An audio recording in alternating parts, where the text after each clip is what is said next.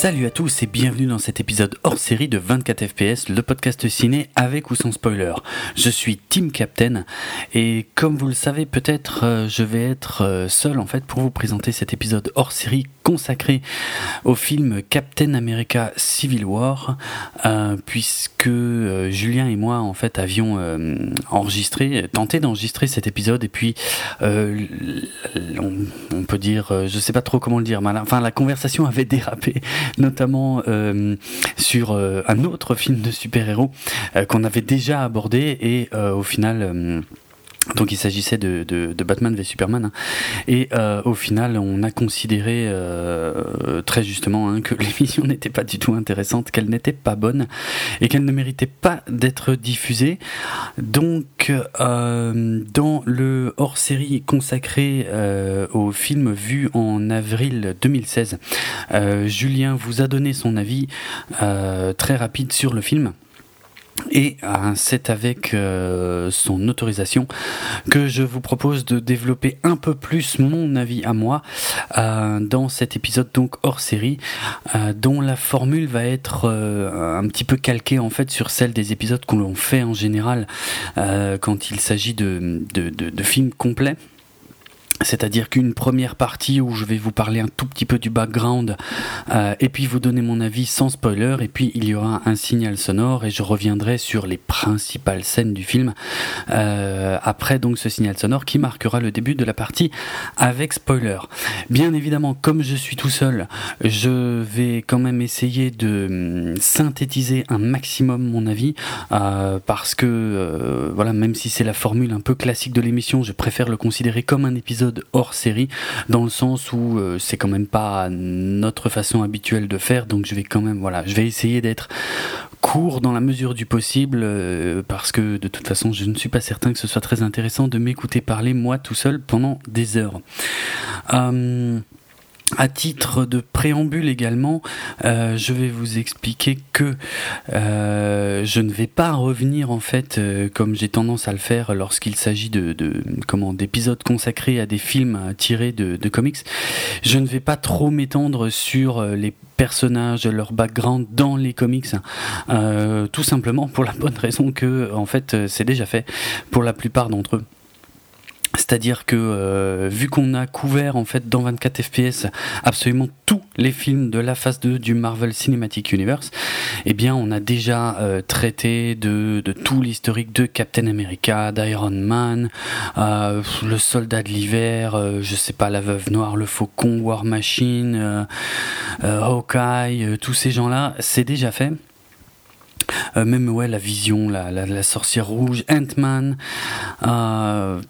même Spider-Man, d'ailleurs, je vais, y revenir, même, Spider-Man, hein, on l'a fait puisque on, avait euh, consacré un, gros épisode à, à The Amazing euh, Spider-Man 2. Euh, donc voilà, ça, ça je vais pas le faire ici. Euh, également effectivement dans le cas de Black Panther puisque euh, même si Spider-Man et Black Panther sont un peu les deux nouveaux euh, les deux nouvelles têtes en fait du Marvel Cinematic Universe qui sont introduites dans Captain America Civil War eh bien je préfère en fait revenir sur l'historique de, Black Panther le jour où on fera une émission consacrée au film solo de Black Panther.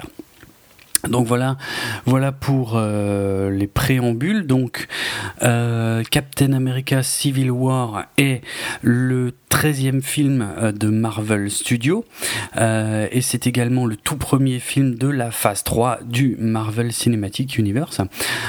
il est une nouvelle fois réalisé par les frères Anthony et Joe Russo. Donc qui avait déjà réalisé euh, le, film précédent consacré à Captain America, c'est-à-dire Captain America, le soldat de l'hiver. Euh, comment on dit ça en français? Ah, c'est horrible, j'ai personne pour m'aider. Euh, au scénario, euh, on retrouve qui Christopher Marcus et Stephen McFeely, euh, donc qui avaient également écrit Captain America: The Winter Soldier, mais aussi le tout premier Captain America: First Avenger. Et ce sont des gens qui avaient auparavant également écrit les trois films du cycle de Narnia ainsi que la petite comédie noire que je vous conseille très très fortement euh, qui s'appelle You Kill Me euh, qui est euh, une, petite une petite merveille avec Ben Kingsley et Théa Leoni. Et ouais, par contre ils avaient ouais, ils avaient aussi écrit Pain and Gain de mon euh, de mon cher ami euh, comment il s'appelle celui-là Michael Bay effectivement que je n'avais que moyennement apprécié et euh, ainsi que Thor the Dark World qui était j'ai envie de dire l'un des pires films du Marvel Cinematic Universe donc voilà en ce qui concerne ces gens-là. alors de quoi je vais vous parler? Parce qu'il y a quand même des petites choses à dire en fait. Euh, on va, déjà, on va commencer par le comics en fait Civil War, euh, puisque le, film en fait, le titre du film s'inspire d'une d'une série de comics bien connue en fait parue entre 2006 et 2007. Euh, C'était un, immense crossover en fait entre tous les entre quasiment toutes les grosses séries Marvel. Donc euh, qui mélangeait aussi bien euh, Iron Man que Captain America, que Spider-Man, que les quatre fantastiques, que les X-Men, même si les X-Men restaient un tout petit peu en, dehors du conflit. Et euh, donc c'était voilà, c'était une, une, saga en fait qui était chapeautée par Mark Millar, dont on a déjà parlé également. Et en gros, le, concept, c'était que le gouvernement des États-Unis, en fait, euh, voulait faire passer une loi qui obligerait les super-héros, en fait, à venir euh, s'enregistrer officiellement et surtout, et c'était probablement le point qui posait le plus problème, et surtout à venir dévoiler leur identité secrète, euh, que pour la plupart d'entre eux, ils défendaient pourtant chèrement, et voilà.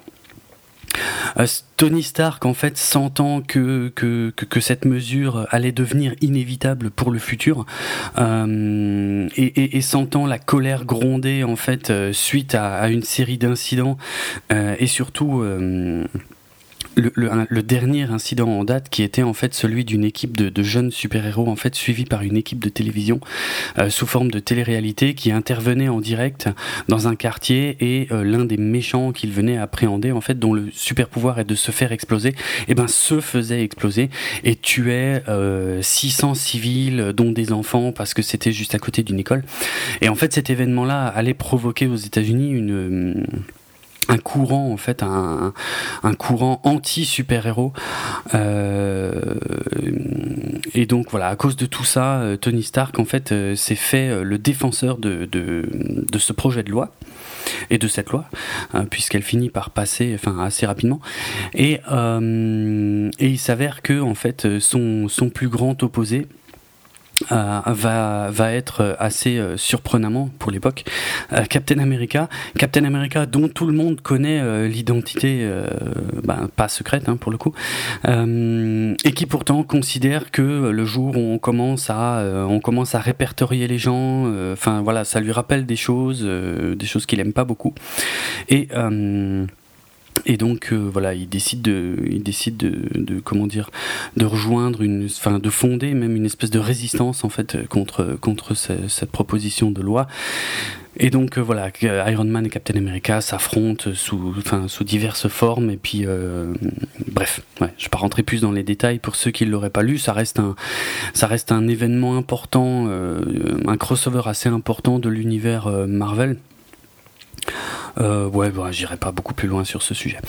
Euh, donc voilà. Autre chose qui est euh, importante, une autre chose qui est importante, c'est donc la raison de l'arrivée de Spider-Man et ainsi que la, que la raison de la présence de Black Panther en fait dans, dans ce film Captain America Civil War. Alors, comme vous le savez, euh, depuis le début des années 2000, ce sont les studios Sony Columbia euh, euh, qui ont les droits d'adaptation du personnage de Spider-Man qui donc qui leur ont été vendus hein, par euh, par Marvel à l'époque. Et depuis Marvel ben s'en mord les doigts et puis euh, aimerait bien aimerait bien les récupérer. Euh, je vais faire un petit flashback il y a quelques années en ça devait être probablement être autour de 2011 à une époque où le Marvel Cinematic Universe n'était pas encore donc le concept d'univers partagé au cinéma hein, n'était pas encore devenu le le modèle économique absolument incontournable à suivre. Euh, c'était euh, c'était c'était plutôt à cette époque-là c'était le projet un peu fou euh, de, de, de, Marvel mais voilà personne ne savait si si c'était si c'était véritablement viable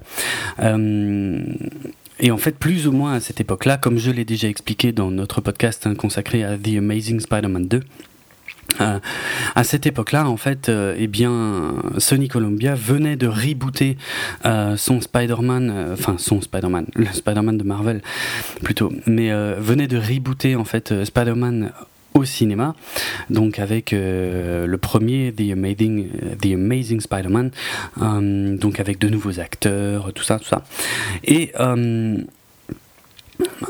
Marvel Studios en fait euh, était, était comment euh, pas hésitant, mais enfin, euh, ne, savait pas encore que, que, le film Avengers allait devenir euh, le, plus grand succès de tous les temps pour un, pour un film de super-héros. Euh, en termes de. Je parle de, box-office, hein, bien sûr. donc, il s'était rapproché, en fait, à l'époque de Sony Columbia pour leur dire écoutez, vous, vous venez de relancer Spider-Man. Nous, on a un univers qui est, qui est encore relativement neuf, qu'on essaye de consolider. Est-ce que ça vous dirait de faire apparaître la tour Oscorp euh, dans, euh, dans notre film euh, Avengers? Et, et, grosso merdo, Sony Columbia leur avait répondu non mais non, non. Merci mais non. Franchement, votre truc Avengers, on s'en fout. on sait même pas si ça va marcher. Et puis si ça se trouve, ça va être foireux. non, non. nous, on préfère rester bien dans notre coin, rebooter notre Spider-Man. On est sûr qu'on va pas se planter, alors que vous, on sait pas trop. Bon, vous connaissez la suite de l'histoire. Hein. Euh, Avengers donc a fait un carton absolument monumental et d'un autre côté euh, Sony Columbia euh, s'est un petit peu vautré donc avec The Amazing Spider-Man 2 puisque si le film a fait un box-office tout à fait décent pour un blockbuster euh, la critique a par contre été totalement assassine et, de toute façon le box-office n'était pas à la hauteur de ce qu'ils attendaient non plus. Hein. Donc, euh, donc ils, se sont retrouvés avec les droits d'un personnage qu'ils ne savaient plus trop comment adapter. Ils ne savaient pas s'ils devaient continuer sur cette voie euh, alors que mm, qu'il y avait de moins en moins de fans, on va dire. Et, avec d'un autre côté le, le, succès donc qui se confirmait de plus en plus du Marvel Cinematic Universe. Et on a su, on avait su, euh, peut-être vous vous en souvenez, suite au piratage de, Sony, on avait su que des tractations avaient déjà eu lieu en fait il y a quelques années euh, pour un rapprochement euh, en ce qui concerne le, personnage de Spider-Man. Donc, je ne sais pas si on connaissait exactement les termes hein, de, ce qui était discuté à l'époque, mais on savait en tout cas qu'il y avait des discussions entre les deux studios et que les discussions avaient échoué. Évidemment, à cette époque-là, euh, le film Captain America Civil War était déjà, euh, dans les cartons, était déjà euh, en cours d'écriture, forcément, parce que ça c'est probablement l'une des premières étapes en amont de, de la création d'un film. et donc, il semblerait à l'époque que, Marvel Studios ait eu euh, assez tôt l'intention de, d'inclure euh, une nouvelle déclinaison de Spider-Man dans, euh, dans son film Captain America Civil War. Or, ces négociations ayant échoué, dans un premier temps en tout cas, Marvel Studios en fait a, a songé faire intervenir un autre de ce personnage en fait, donc le fameux Black Panther. Et euh, donc ils ont complètement euh, retiré euh, Spider-Man du, scénario qui était prévu à l'époque. Et ils l'ont remplacé par Black Panther, donc avec forcément des, des, implications différentes. Or, les négociations ont repris par la suite. Et, euh, et, un accord a fini, par être conclu. Donc euh, ça y est, c'est désormais officiel. En fait, Spider-Man est une nouvelle fois rebooté, mais euh, bien évidemment, c'est toujours Sony Columbia qui en conserve les droits. Mais euh, cette fois, Spider-Man est rebooté au sein du Marvel Cinematic Universe, puisque les deux studios se sont entendus. Alors quand je dis se sont entendus, c'est un grand mot. Dans le sens où euh, les négociations ont quand même été assez complexes euh, entre les deux studios qui n'avaient pas vraiment les mêmes intentions, euh, puisque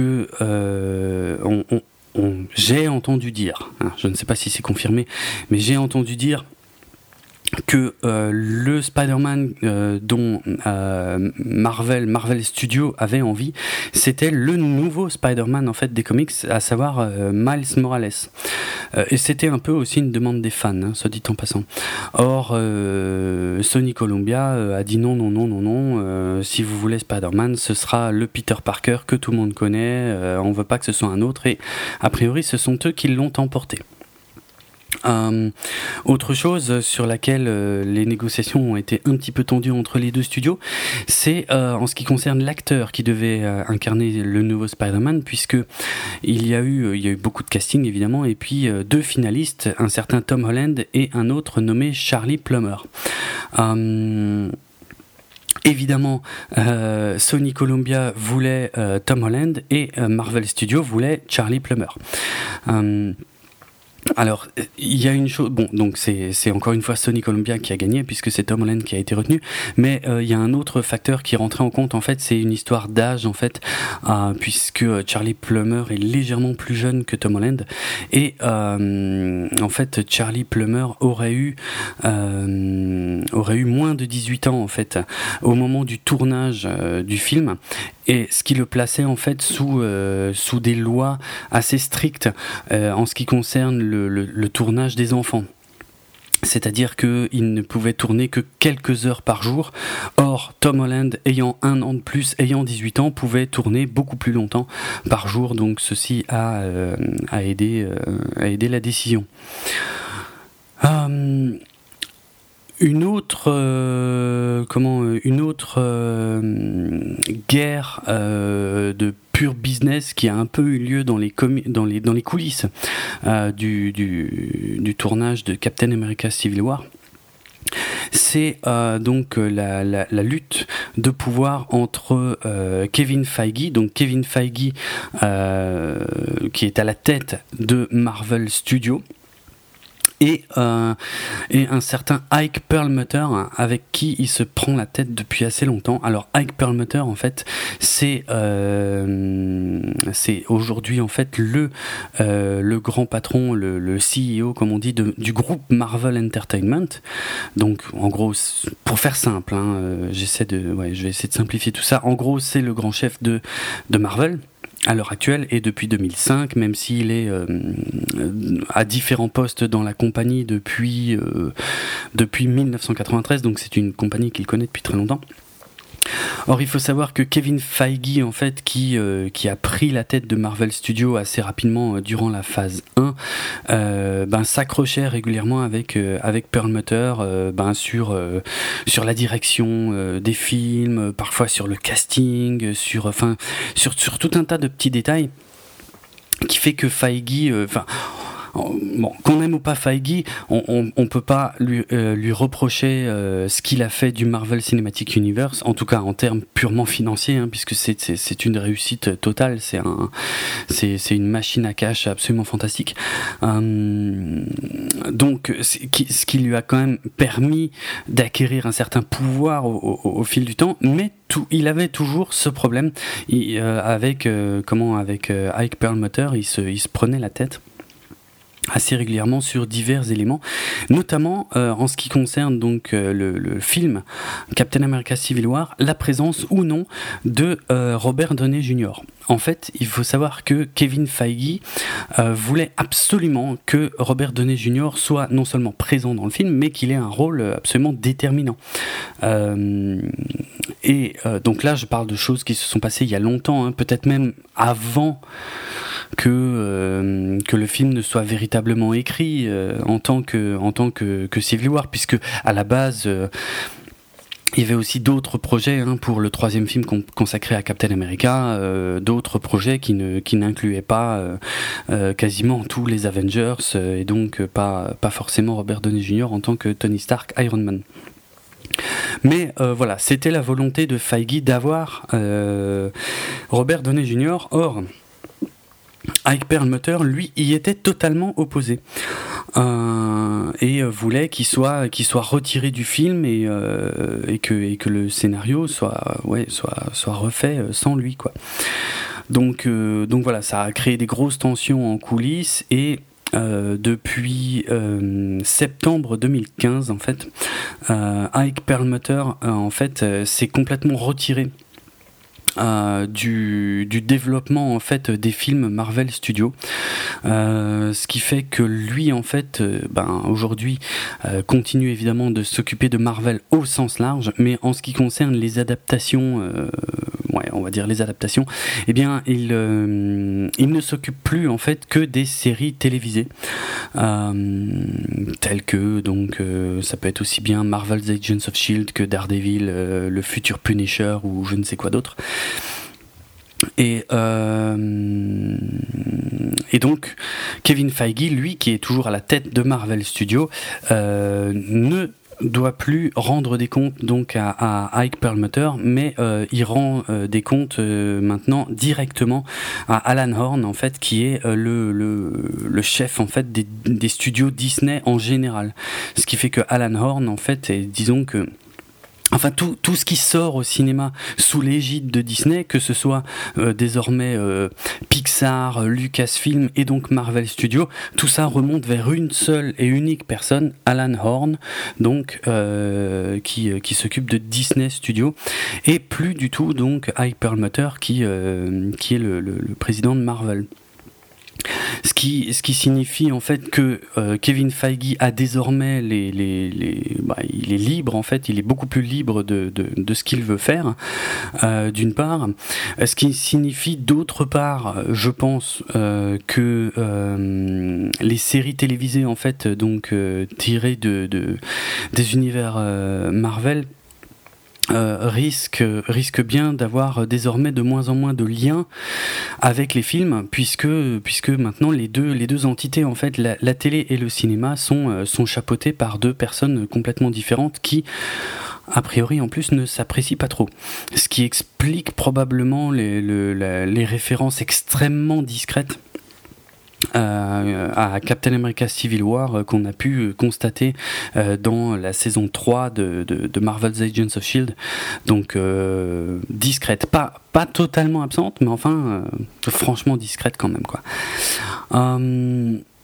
voilà, quoi d'autre? De quoi je voulais vous parler? Euh, avant la sortie du film, en fait, euh, oui, je peux parler de ça rapidement. Euh, il y avait donc pour la campagne de promo sur Internet, on a pu voir sur YouTube des faux journaux télévisés avec la, journaliste dont j'ai évidemment oublié le nom, qu'on pouvait voir en fait dans, dans Iron Man 1 et 2. Donc euh, la jolie blonde euh, qui, euh, qui, tournait un peu autour de Tony Stark, mais pour lui poser des questions, bref. bon, ça nous apprenait franchement pas grand-chose. Et, et puis, un peu plus intéressant, enfin en théorie seulement malheureusement, une série de comics en fait censés introduire le film. cinq comics, enfin 4 puis 1 en fait. Les quatre premiers qui sont probablement les comics les plus inintéressants que j'ai lus de ma vie puisque euh, il s'agit ni plus ni moins euh, pour les deux premiers euh, d'un résumé d'Iron Man 3 mais vraiment totalement à l'identique. Hein. Et pour les deux suivants, d'un résumé de Captain, Captain America, le soldat de l'hiver. Donc pareil, voilà, c'est vraiment pour ceux qui, bah, je sais pas, qui n'auraient pas le temps de revoir les films ou pas envie ou qui s'en souviendraient vraiment pas, et eh ben ils peuvent lire ces comics euh, qui, je ne sais pas s'ils sont sortis en France. Hein. Ces comics, donc il remettait tout ça en tête.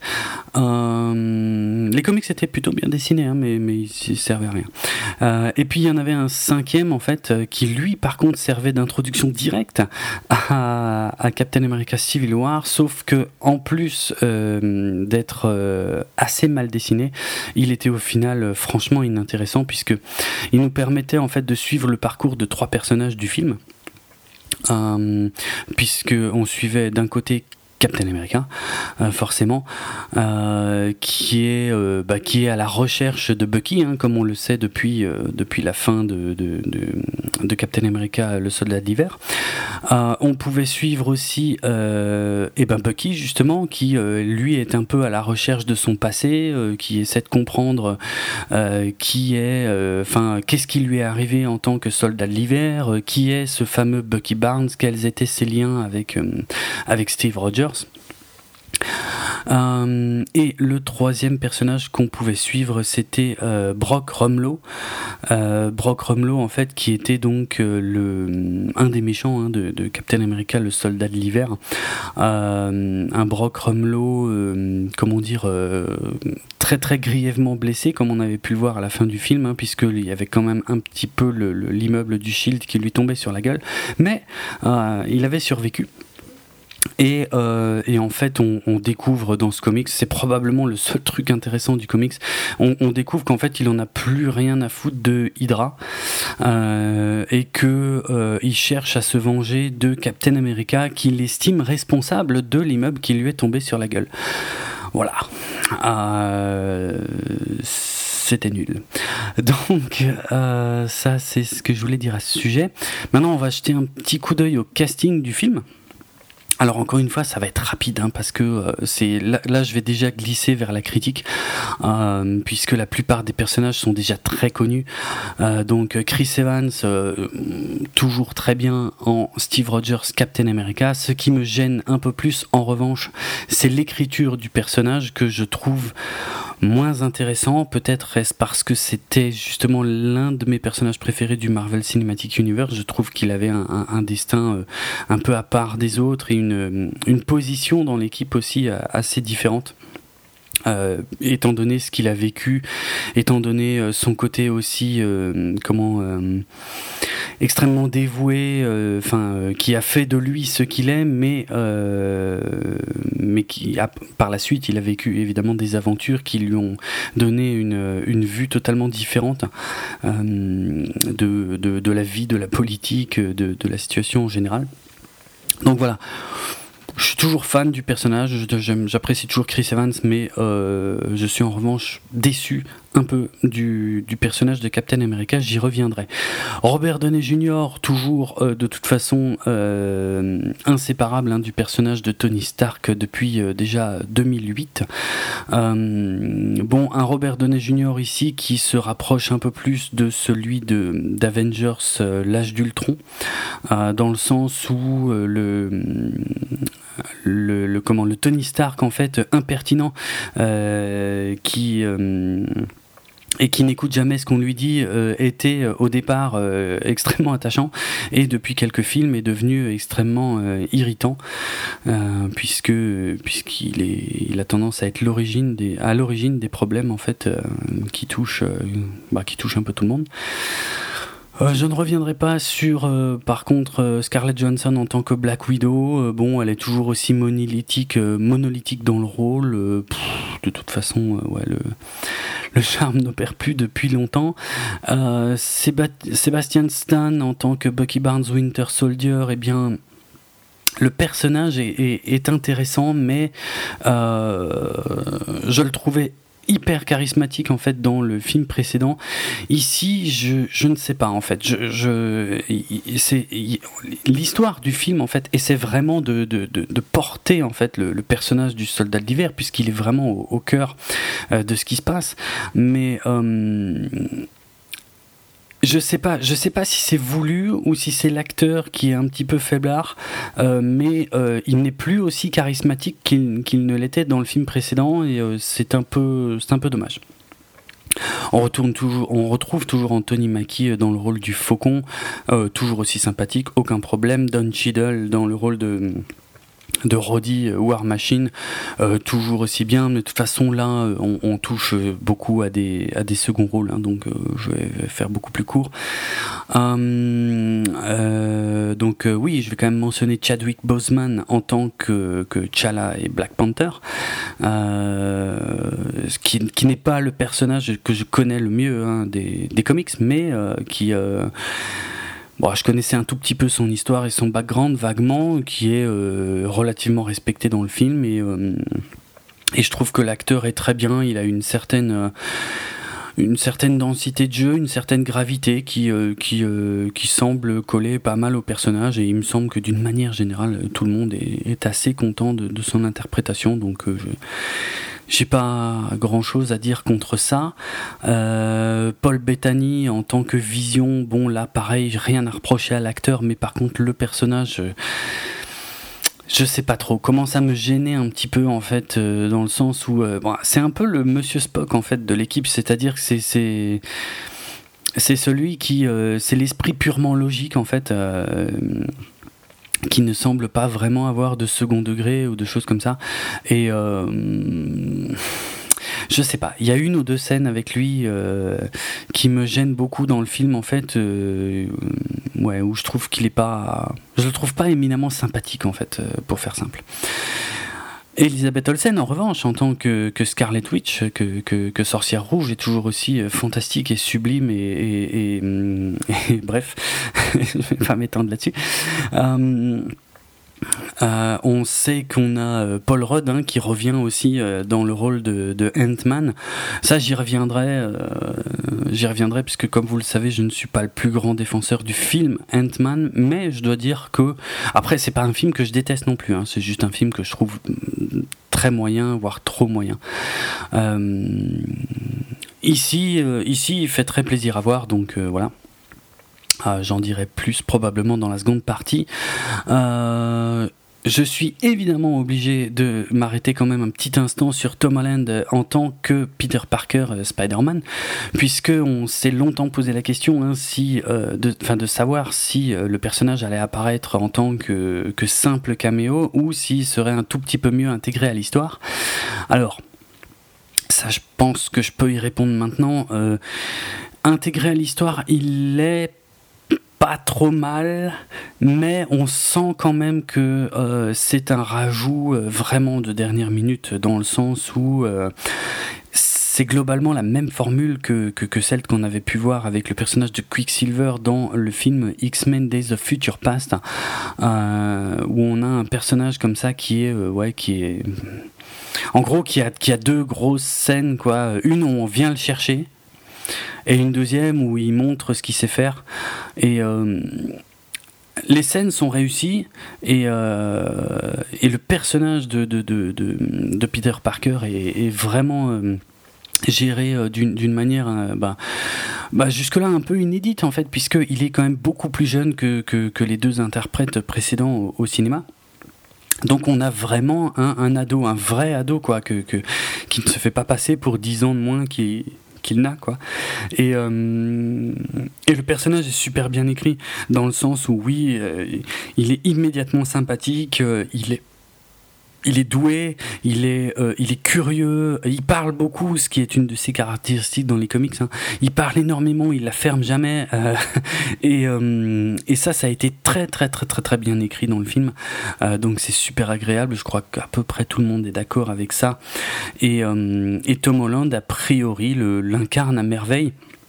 Euh, il faudra euh, simplement espérer que pour son prochain film, donc en solo, euh, eh ben qu'il qu'il bénéficie toujours de la même écriture, puisque même si voilà, même s'il est un tout petit peu introduit au chausse-pied dans le film, eh ben il est, il fonctionne très bien et il n'y a absolument rien à redire en ce qui concerne son son interprète. Donc pourvu que ça dure. Et euh, ouais, alors il y a encore deux trois persos, mais je sais pas si je vais euh, si je vais vraiment m'attarder sur eux. Mais euh, puisqu'on a Daniel Brühl, euh, un acteur euh, d'origine allemande que j'aime beaucoup, on a, j'en dirai pas plus hein, sur lui, si ce n'est pour l'instant en tout cas, si ce n'est que je, je le trouve sous-employé en fait dans ce film. on a William Hurt en fait qui revient dans le rôle de Thaddeus Ross euh, donc euh, qu'on avait déjà pu voir hein, dans le Marvel Cinematic Universe puisque c'était le général Ross dans le film euh, l'incroyable Hulk de Louis Leterrier donc le général Ross qui est un peu le, némésis de, de, Hulk hein. donc voilà ici William Hurt reprend le rôle euh, et j'en dirai pas plus dans la partie euh, sans spoiler, mais euh, voilà, sa, présence avait un peu alimenté toutes sortes de, folles théories de la part des fans qui, connaissent le personnage dans les comics. bref, j'en dirai pas plus pour l'instant. Et je, mentionnerai un autre personnage qui s'appelle Ross, incarné par Martin Freeman. Donc Martin Freeman, c'est la série Sherlock. C'est évidemment la la monstrueuse trilogie euh, du Hobbit, euh, bien que ce soit pas du tout de sa faute, hein, puisqu'il incarnait un, Bilbo euh, très sympathique. Donc là, qui euh, Martin Freeman qui rejoint le Marvel Cinematic Universe euh, dans le rôle de Everett Ross, euh, un autre Ross qui n'a strictement rien à, voir, avec le général Ross et qui, bah, je, ferai un peu la même critique finalement sur les trois, hein, sur Daniel Brühl, William Hurt et Martin Freeman. Ils sont tous les trois complètement sous-utilisés. bon, à la limite, c'est un pari sur le futur, donc pourquoi pas. voilà, disons que au moins ils seront déjà là pour les prochains films où je suppose que leur rôle sera probablement plus important, à des degrés différents. Hein. Je dis pas qu'ils sont tous les trois euh, égaux, euh, traités de la même manière dans Captain America Civil War, mais mm, bref. Je les trouve euh, un peu sous-utilisés tous autant qu'ils sont. Voilà pour mon avis sur le casting. Un petit mot sur la musique. Euh, c'est alors c'est vraiment uniquement euh, histoire de mentionner le fait que euh, je l'ai trouvé. pas ouf dans le sens où c'est Henry Jackman qui avait déjà composé pour Winter Soldier qui revient et euh, bon, je trouve qu'il a, il a composé ici une musique euh, extrêmement passe-partout euh, qui reprend à peine, à peine, à peine le, thème de Captain America qui est un des meilleurs thèmes musicaux du, du Marvel Cinematic Universe. Donc ça, en soi, euh, c'est euh, bah, ça m'a gêné quoi. Ça, je sais pas si c'est un grand problème, mais c'est euh, ça, m'a franchement gêné.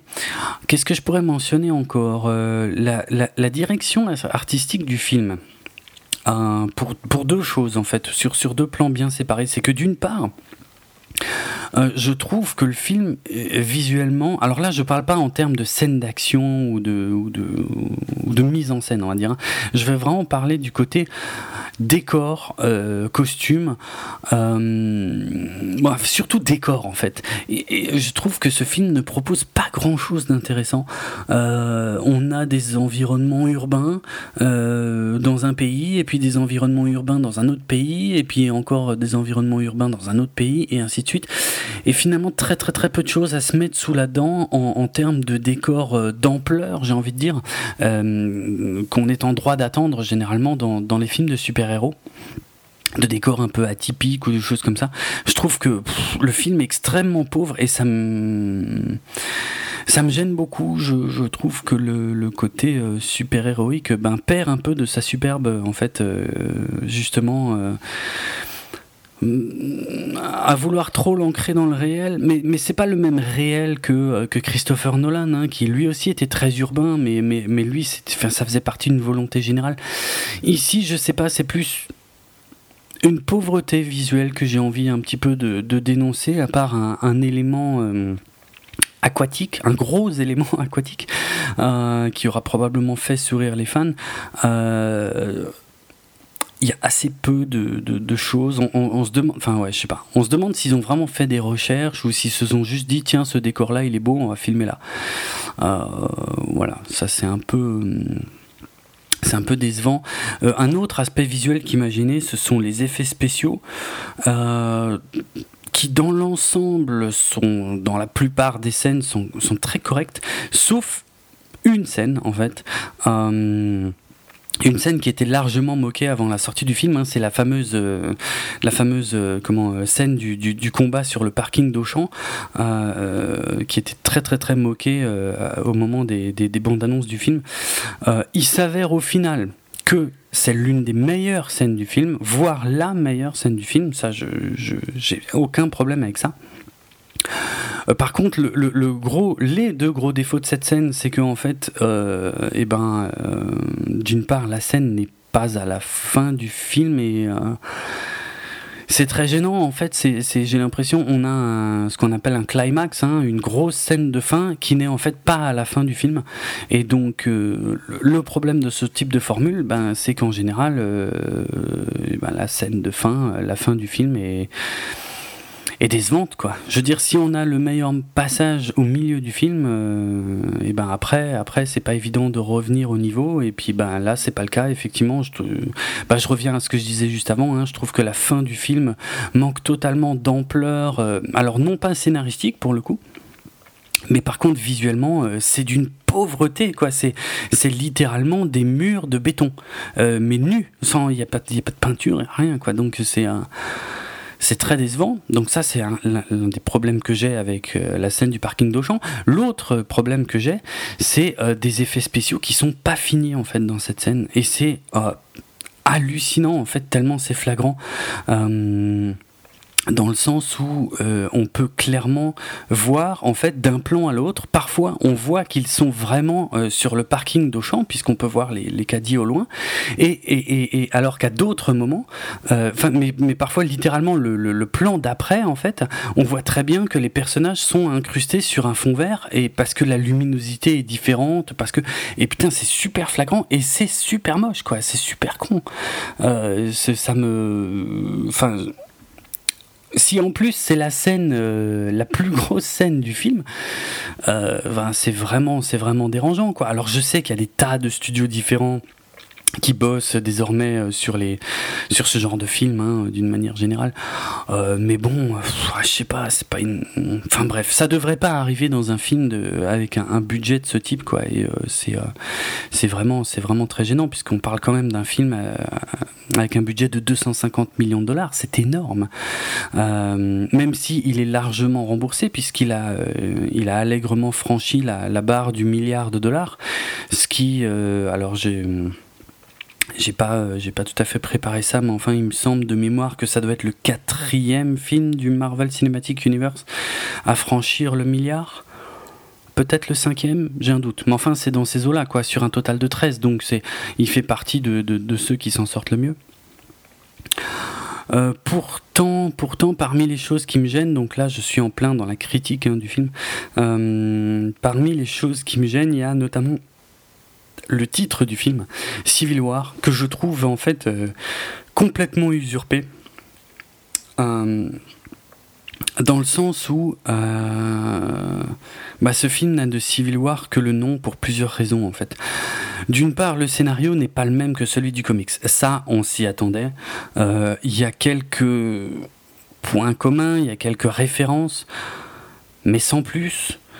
Et euh, personnellement, j'aurais préféré que le film s'appelle différemment. D'ailleurs, au, sens large, hein, parce que j'aurais aussi presque préféré que le film s'appelle Avengers et non pas euh, Captain America.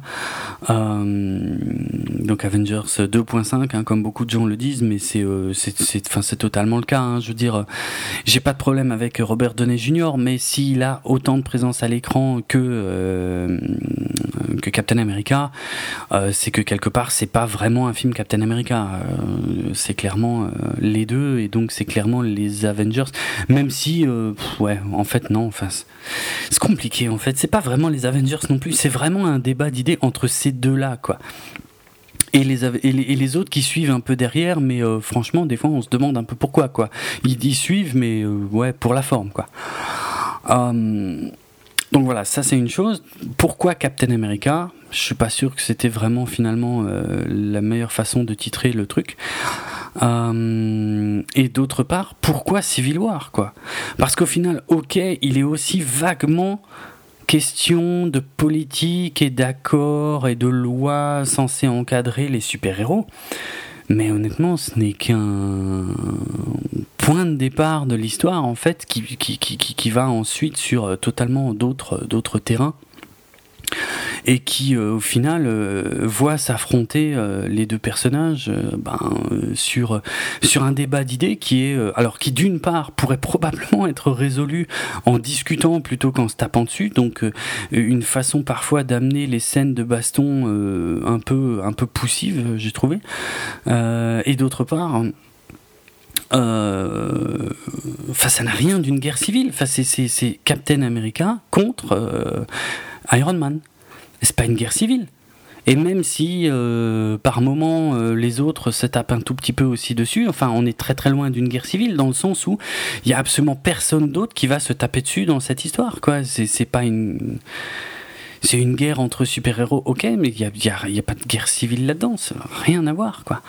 Euh, en plus, enfin, je trouve, alors là, je vais glisser vers la critique vraiment les, les, les, les parties qui m'ont vraiment le plus embêté, hein, parce que dans l'ensemble, vous allez peut-être pas me croire avec ce que je vais dire ensuite, mais, mais dans l'ensemble, c'est un film que j'ai relativement bien aimé que j'ai trouvé chouette, euh, sympa, ça se laisse voir et tout machin.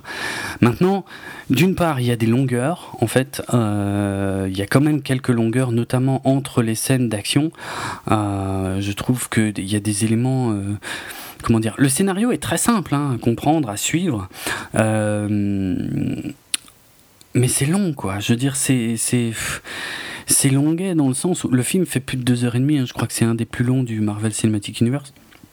Euh, c'est euh, on va vraiment faire en sorte que le spectateur soit jamais largué pour être sûr sûr sûr qu'il a bien compris quitte à, à, faire parfois refaire à certains personnages, notamment Tony Stark, euh, des choses qu'il est censé déjà avoir faites, ou plutôt des, des prises de conscience qu'il qui, est déjà censé avoir eu dans le passé et qui va réavoir dans ce film.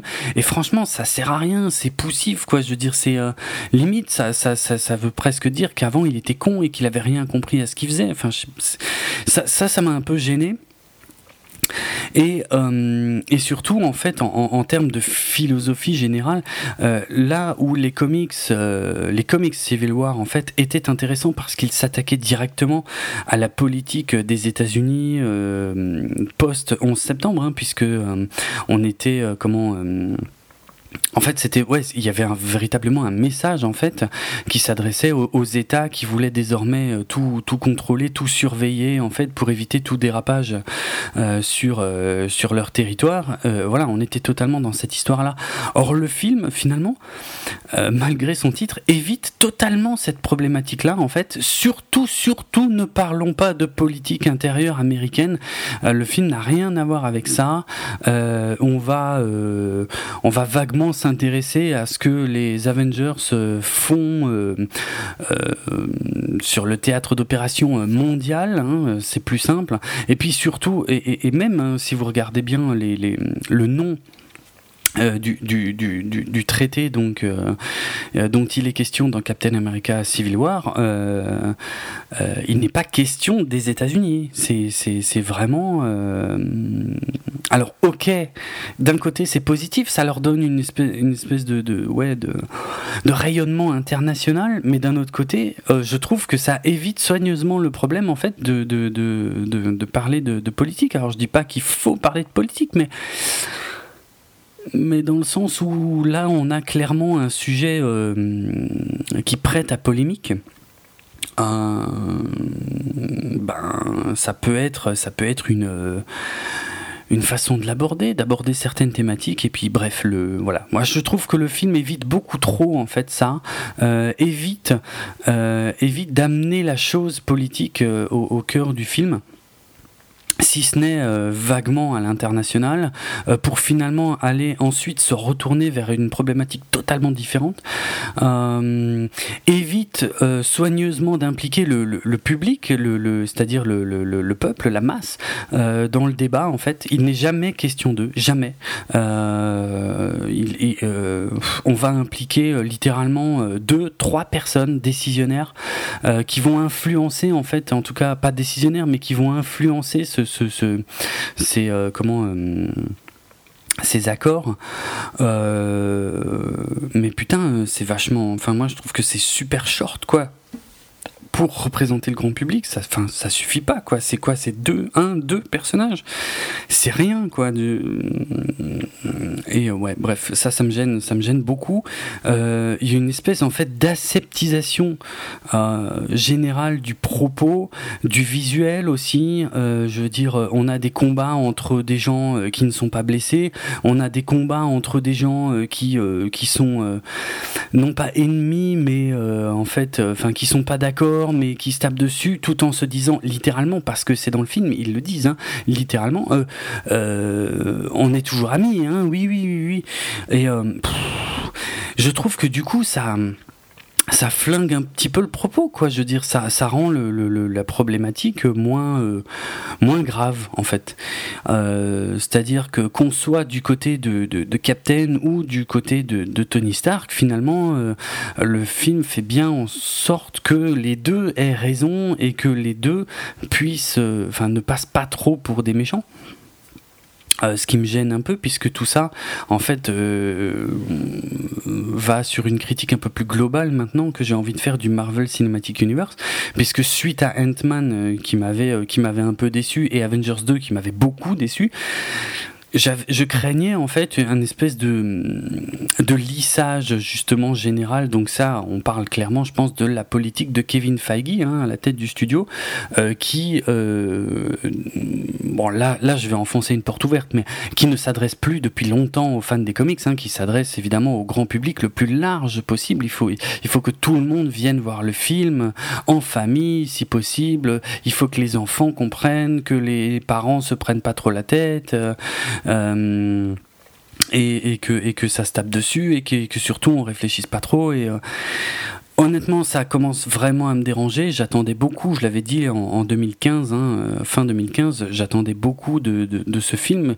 et pour, connaître un peu la tendance de la phase 3 de, du Marvel Cinematic Universe. Et ben, même si je, parce que j'étais un fan de la première heure du Marvel Cinematic Universe, donc voilà, son futur m'intéresse beaucoup, mais je reste curieux de ce qui se fait euh, donc de ce côté-là, mais honnêtement, euh, j'ai bien compris que, que les films ne s'adressent plus vraiment à moi, euh, que les films, au mieux, à moins d'une surprise, vont être plaisants, euh, mais euh, voilà, euh, destinés à un public extrêmement large et avec un propos extrêmement lisse du coup, et que au pire, ben, on aura toujours des grosses merdes comme Thor ou, ou Hulk ou je ne sais quoi. mais encore une fois, voilà, sans, sans qu'il y ait vraiment de fond quoi. Et euh, ben ouais, bon, c'est dommage, c'est dommage parce que euh, parce que ça ça enlève de l'ampleur au truc, ça enlève un, un côté un peu épique en fait que j'aurais envie de, de, trouver dans ce cinéma. Donc euh, voilà, là maintenant, je crois qu'il va falloir se contenter de films plaisants à regarder, mais qu'on aura rapidement oublié dans les heures ou au grand maximum les jours qui suivent quoi. Et puis et tout en restant à se dire bon bah maintenant j'attends le suivant pour voir euh, ce que c'est la suite de l'histoire quoi. D'ailleurs Captain America Civil War est plus que jamais un film de transition. Euh, je ouais, ça ça fait partie des choses dont je voulais pas forcément beaucoup parler mais enfin bref en gros on a quand même beaucoup reproché à la concurrence euh, récemment euh, d'avoir euh, fait un film de transition qui n'était qu'une bande-annonce pour la suite. Et eh ben putain, Captain America Civil War, c'est quoi? Si c'est pas un putain de film de transition, dans le sens où si on n'a pas vu Captain America le soldat de l'hiver et ou Avengers 2, putain, on va franchement déjà rien biter à la situation de départ du truc. Et alors à la fin de Captain America Civil War, ben merde quoi, si ça c'est pas euh, alors non pas un cliffhanger parce qu'un cliffhanger pour moi c'est censé être excitant, mais si c'est si pas une non-fin en fait dans le sens où il euh, n'y a, que en voyant la suite qu'on qu'on comprendra véritablement les implications de ce qu'on vient de voir quoi. Euh, merde quoi. Je veux dire, je croyais que les films du Marvel Cinematic Universe étaient censés fonctionner en, en de manière plus ou moins autonome. Ben, je trouve que c'est pas vraiment le cas dans le cas de Civil War. Donc euh, ça en soi c'est pas un gros défaut en ce qui me concerne, mais je comprends que ça puisse rebuter une partie du public. En même temps je dis ça euh, c'est n'importe quoi puisque comme je l'ai dit tout à l'heure le box-office a dépassé un milliard de dollars. Euh, je suis en train de réfléchir, est-ce que j'aurais oublié quelque chose pour la première partie du film, la première partie de l'émission, pardon, sans spoiler, eh bien, je dirais que, qu'est-ce que je pourrais dire? Euh, que Mark Ruffalo a été vu sur le tournage du film. Euh, donc on pensait qu'on y verrait peut-être Hulk. Euh, et au final, son rôle a été coupé, puisqu'on sait désormais qu'il apparaîtra dans le prochain Thor Ragnarok. Petite euh, anecdote amusante aussi, c'est que la, tante May de, Peter Parker est désormais interprétée par Marisa Tomei euh, et que euh, ouais, je vais pas, je vais pas expliquer précisément, mais enfin, en tout cas, Marisa Tomei et Robert Downey Jr. étaient en couple véritablement, hein, pas à l'écran. Enfin, si, aussi à l'écran, en fait, puisqu'ils avaient fait deux films. Ils avaient fait Chaplin en 92 et Only You en 94. Euh, et, mais ils étaient également en couple à la vie dans les années 90. Donc voilà, ça c'est un petit... Euh, un petit clin d'œil euh, sympathique. Qu'est-ce que j'ai d'autre? Le design du costume de Spider-Man ben, reprend quasiment à l'identique celui du costume classique de sa toute première apparition de 1962, ce qui est pour être franc, une chose que je, que je déplore un tout petit peu parce que je trouve encore une fois que le costume classique de Spider-Man, on le connaît, on, l'a, c'est bon, on l'a vu quoi. Je veux dire, euh, c'est, euh, il, pourrait euh, désormais oser des, des, choses. Alors, ce sera peut-être le cas dans le prochain film, mais en tout cas, c'est pas le cas dans celui-là, donc c'est un peu décevant. Et euh, et c'est tout, et c'est tout ce que j'ai à vous, dire là pour la première partie du film. Donc euh, j'ai déjà été euh, super long, putain de merde, ok. Euh, bon, mais je vais essayer de, de, condenser un tout petit peu plus pour la seconde partie de l'émission, donc qui va débuter après ce signal sonore. Ok, on attaque donc la seconde partie de l'émission. Je suis toujours en solo. Euh, je vais pas faire du scène par scène, même si on est donc dans la partie spoiler. Euh, je vais essayer de synthétiser un max. Hein. Je suis déjà vachement plus long que ce que j'avais prévu. Euh, donc je vais peut-être pas non plus vous faire le détail de tous les comment de, tous les petits easter eggs cachés dans le film. Bien que pour être franc je trouve qu'il y en a pas 36 euh, et qui sont pas euh, euh, particulièrement excitants. Donc voilà. Donc on est dans la partie spoiler. Bon Aujourd'hui, j'imagine que la plupart d'entre vous l'avez vu, mais voilà, au cas où. Donc, je tiens à le repréciser, on attaque sur les spoilers de Captain America Civil War. Donc le film commence en 1991 où on peut voir euh, donc euh, le soldat de l'hiver qui est activé et que qu'on voit euh, aller euh, arrêter une voiture en pleine course sur une euh, sur une route de nuit et récupérer des, un sérum dont, dont la, nature n'est pas d'une grande clarté d'ailleurs. bref, c'est voilà, c'est tout ce qu'on a à savoir pour ce moment-là. le film, en fait, se poursuit de nos jours donc à Lagos euh, où euh, l'équipe de donc des Avengers hein, pour le coup. Les Avengers ont euh, en fait alors ça c'est ce qu'on apprenait dans le comics qui servait pas à grand chose hein, c'est qu'en fait ils pensaient avoir localisé le soldat de l'hiver à Lagos et puis une fois sur place en fait ils se rendent compte que c'est non pas le soldat de l'hiver qui, qui, risque de trouver là mais Brock Rumlow. Il y a aucune explication dans le comics hein. c'est-à-dire quand ils partent ils disent ah on a une trace du, du soldat de l'hiver et puis quand ils arrivent ils disent ah ben non finalement on c'est plutôt Brock Rumlow. Euh, pourquoi comment? Aucune idée. Euh, bref, qui a fait une erreur, on ne sait pas. Donc voilà, donc Brock Rumlow, euh, qui est d'ailleurs désormais devenu Crossbones, hein, comme, on pouvait déjà le deviner à la fin de du soldat de l'hiver en fait avec ses lanières croisées sur le torse. Euh, qu'est-ce qu'on a de rigolo? On a bah tiens le faucon qui utilise son petit drone en fait. Euh, euh, donc merde comment il l'appelle maintenant? J'ai un gros doute le, le, faucon rouge ou un truc comme ça. Bref.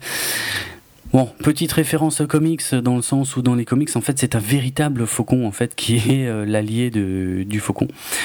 Euh, bon, une scène d'action euh, que j'ai trouvé bien sympa, euh, bien bourrine pour ouvrir le film, même si on comprend pas exactement, enfin je veux dire surtout si on n'est pas totalement à jour, on comprend pas forcément ce qu'ils ce veulent à ce mec, mais voilà, on nous invente une histoire de virus dont franchement on se contrefout un peu en fait. Le but c'est des gentils, des méchants, ça se castagne. Bref, tout ça marche plutôt pas, trop, pas trop mal, hein. c'est relativement efficace et bien mis en scène. Euh, la finalité, en fait, c'est surtout euh, de faire en sorte que Scarlet Witch fasse une bêtise et euh, dévie une explosion en fait vers un immeuble qui va ce qui va blesser des gens. Alors, bon, j'ai un problème avec ça, je vais pas revenir de 36 manières dessus, mais en gros, je trouve ça pourri en fait. Euh, c'est-à-dire que c'est pas parce qu'on me montre quelques fenêtres cassées et des feuilles qui volent euh, et qu'après on me dit ah oui il y a eu des morts. Euh, putain je trouve ça. je dis pas que c'est pas grave qu'il y ait des morts, hein, comprenons-nous bien. Mais enfin je trouve pas que ça mérite vraiment le, le comment bah, ce qui va provoquer la suite quoi. Évidemment, il fallait bien que le côté politique de l'histoire, hein, c'est cette histoire de contrôle des super-héros euh, ait une origine, mais euh, que ce soit ça, euh, je trouve ça franchement light et surtout encore une fois aseptisé dans le sens où si tu veux me faire croire que les, les super-héros qui ont déjà fait bien bien bien pire dans les films précédents euh, en termes de dommages collatéraux.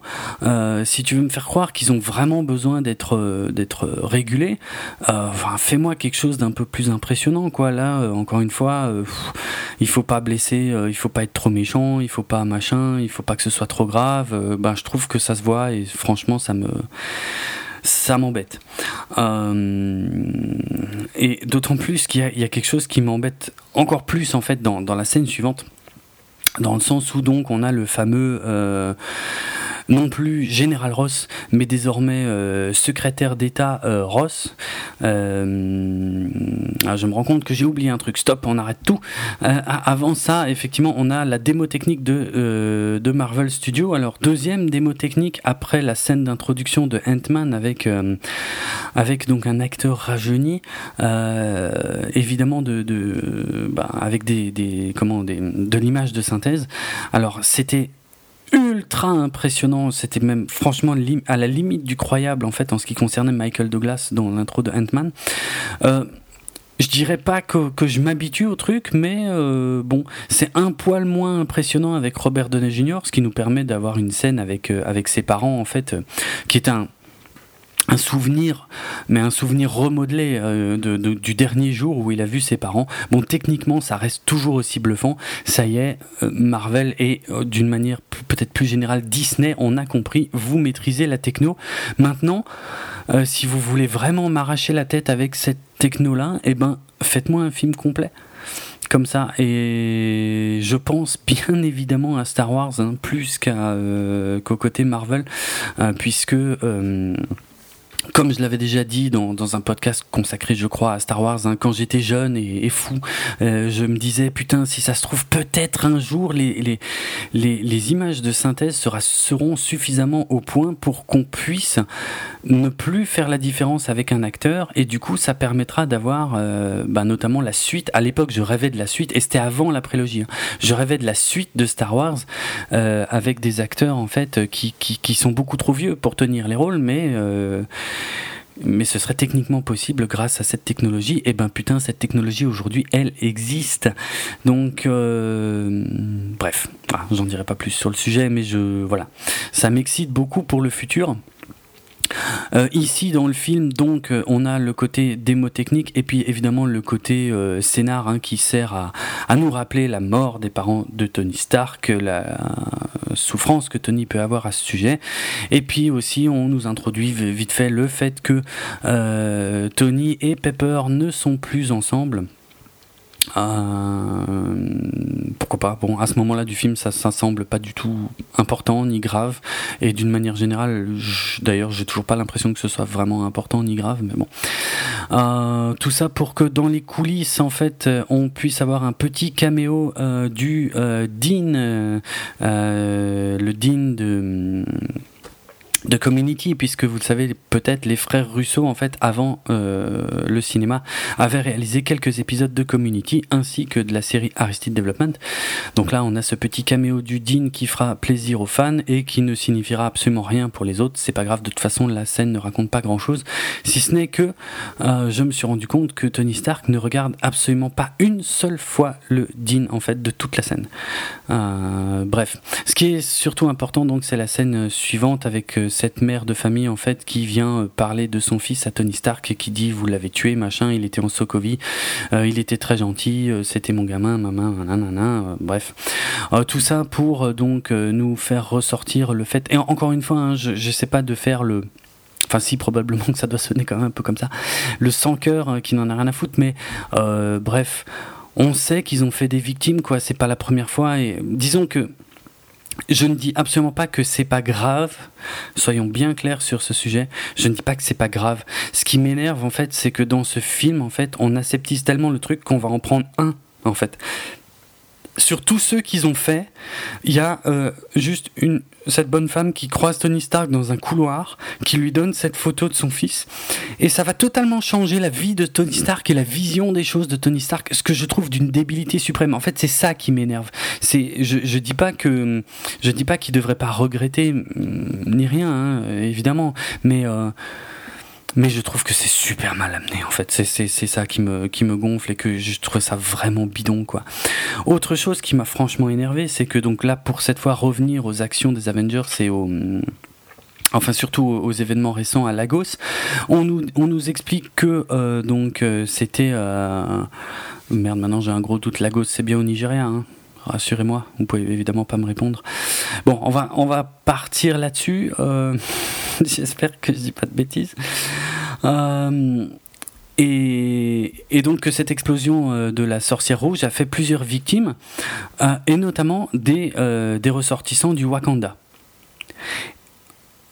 ça me choque énormément, dans le sens où je trouve ça absolument gerbant qu'on zappe en fait, les Nigérians, je vais quand même vérifier, vous savez quoi, laissez-moi deux secondes, j'ai un gros doute, je suis nul en géo.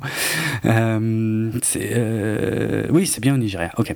Euh, en gros, on nous dit, ok, il y a eu des morts au Nigeria, mais les Nigérians qui sont morts, c'est pas trop grave. Euh, par contre, il y avait des Wakandais, euh, du, comment on dit, je sais pas, bah, je sais pas. Bon, bref, des, des, des, ressortissants du Wakanda, donc parmi les victimes. Et là, c'est très très grave, euh, machin. Il va falloir faire quelque chose auprès de l'ONU et tout. Je trouve ça absolument gerbant. Franchement, euh, voilà. Je, sais bien que c'est probablement pas la volonté du film de faire ça, puisqu'il faut bien à un moment introduire le Wakanda. Il, en avait déjà été question euh, très très vaguement dans, Avengers 2, mais. Euh, mais, ici, en fait, ça va, c'est trop rapide, ça vient trop vite, je sais pas, ça me, ça me plaît pas du tout. Hum, Bon, l'aspect qui est intéressant, c'est que je trouve plus intéressant, c'est celui de la sorcière rouge qui ne contrôle, qui ne maîtrise pas encore tout à fait ses pouvoirs. C'est vrai qu'ils sont encore relativement récents euh, et que surtout, contrairement aux comics où elle est une mutante, euh, où euh, ses pouvoirs elle les a de naissance, ici en fait ils sont le fruit d'expériences qui ont été menées sur elle par Hydra. Même si elle était volontaire, ça reste quelque chose qu'elle ne maîtrise pas encore tout à fait. Bref, euh, ouais, dans, dans, une des scènes suivantes, il y a un truc aussi qui me dérange beaucoup. C'est donc quand justement le secrétaire d'État Ross en fait vient leur montrer en fait tous les dégâts qu'ils ont fait. Donc évidemment, on revoit New York, les euh, Avengers 1. On revoit, euh, je sais plus qu'est-ce qu'il y a encore. Il y a évidemment la Sokovie d'Avengers 2. Euh, et puis entre les deux, j'ai un trou. Qu'est-ce qu'il y avait? Eh ben oui, Washington évidemment, Washington qui a un peu pris dans la tronche aussi dans Captain America, le soldat de l'hiver. Je note par contre que toutes ces scènes euh, sont le fruit de des Avengers qui essaient de sauver la population de méchants. On est bien d'accord. Or, il manque, à mon avis, une scène, une scène d'Avengers 2 euh, où euh, Tony Stark, enfin Iron Man, affronte Hulk euh, dans une grande ville d'Amérique du Sud que j'avais d'ailleurs, j'avais d'ailleurs à l'époque dit dans le podcast dédié que c'était au Wakanda. A, priori, c'était pas du tout au Wakanda, mais je trouve que le film était pas super clair sur ce sujet. Donc, c'était en Afrique du Sud, une ville d'Afrique du Sud que, ouais, que, qu'Iron Man et Hulk vont assez bien défoncé quoi. Alors évidemment Hulk est sous le contrôle des, méchants, enfin de la sorcière rouge qui était encore méchante à ce moment-là. Mais euh, mais aux yeux du public qui n'en sait rien à ce moment-là, euh, il est plus qu'évident que euh, il s'agit là uniquement de deux Avengers qui se tapent dessus et qui cassent tout. Et c'est probablement la scène qui aurait pu être la plus intéressante pour introduire c'est, cette histoire de dommages collatéraux liés aux Avengers, sans pour une fois que que que qui est clairement une menace visible en fait. Euh, contre laquelle ils essayent de lutter et cette scène eh ben elle est elle est zappée et ça me pareil ça me gonfle en fait je trouve ça Ouais, enfin bref. Et puis, comme je vous ai déjà dit, les, accords de Sokovie, comme dit, voilà, il faut bien que, que ça concerne de la politique étrangère et surtout pas que, que, que ce soit de la politique euh, trop nationale en ce qui concerne les États-Unis. Euh. donc, on appelle ça les accords de Sokovie, bien qu'ils soient demandés par le Wakanda. Enfin, ce sera pas le seul problème géographique du film, hein. de loin pas. Euh. Qu'est-ce que je pourrais mentionner ensuite? Donc, bah, il y a, y a, un débat, euh, évidemment, un, un débat d'idées. Hein. Tony Stark hein, qui ressort la photo, euh, donc ça, ça m'énerve plus qu'autre chose. Hein. Même si, encore une fois, pour ceux qui n'auraient pas suivi, évidemment, ça sert d'explication. ah oui, mais on a tué des gens. Euh, maintenant, il faut qu'on fasse face à nos responsabilités. Moi, je trouve ça à chier. ça m'énerve. Là, on me ressasse des trucs qui sont plus qu'évidents. J'ai même l'impression qu'on prend franchement pour un débile. Donc euh, la scène, euh, la scène ne me plaît pas. Bref, euh, Captain quitte de toute façon les, discussions pour aller enterrer Peggy Carter à Londres. et puis c'est sa nièce Sharon qui prend la parole lors des funérailles. Donc ça, je vous l'avais dit hein, dans le podcast sur le soldat de l'hiver, hein, euh, Sharon Carter, la jolie voisine, ben, c'était en fait euh, la nièce de Peggy. J'ai toujours pas réussi à décréter si euh, ce qui va se passer entre Captain et elle est dégueulasse ou non. Parce qu'elles sont de la même famille, mais d'un autre côté, techniquement, Captain n'avait fait qu'un petit bisou à Peggy. Hein, c'est tout ce qu'il avait réussi à faire. donc voilà. Bref, ouais, je sais pas. Non, c'est pas très important. Euh, on va ensuite donc à Vienne aux Nations Unies où le traité doit être signé, donc ce qui nous permet d'introduire le personnage de T'Challa, euh, fils du roi T'Chaka, donc euh, et Black Panther, qui est un, titre qui s'hérite, mais enfin comme j'ai dit, je pense que j'aborderai peut-être plus ça quand on traitera le film solo Black Panther. Donc euh, signature de traité en fait euh, en présence de, Black Widow, euh, mais qui vont être victimes d'un attentat, qui vont bien évidemment tuer le père de T'Challa, puisqu'il faut bien que la passation s'effectue aussi à un moment donné, et puis aussi qu'il ait une, ce qui lui donne à lui une porte d'entrée dans l'histoire hein, pour se venger, on va dire. D'un autre côté, à Londres, alors là, c'est là que la, géographie euh, devient, euh, devient un peu aléatoire dans le film, puisque à Londres, en fait, ben, euh, Captain et, non pas Peggy Carter, mais comment elle s'appelle? Sharon, ouais. Sharon, comment dire, qui elle a rejoint la CIA, ont des petites discussions gentillettes, et puis sont mis au courant de l'attentat et décident, décident d'intervenir. Euh, donc je rappelle, ils sont à Londres. Hein. et euh, dans la scène suivante, on a euh, Chala. qui est donc c'est vraiment juste après tu vois qu'il il a encore du sang sur lui et tout machin il est en train de pleurer sur un banc dehors il y a comment la veuve noire Black Widow qui vient un peu essayer de, discuter avec lui et et on a Captain America qui s'est téléporté à Vienne, mais littéralement, parce que je veux dire, à peine il a vu les images euh, à la télé, il s'est euh, téléporté. Bon, les Queen Jets sont probablement très rapides, mais là je trouve que c'est vraiment beaucoup trop rapide, c'est beaucoup trop n'importe quoi.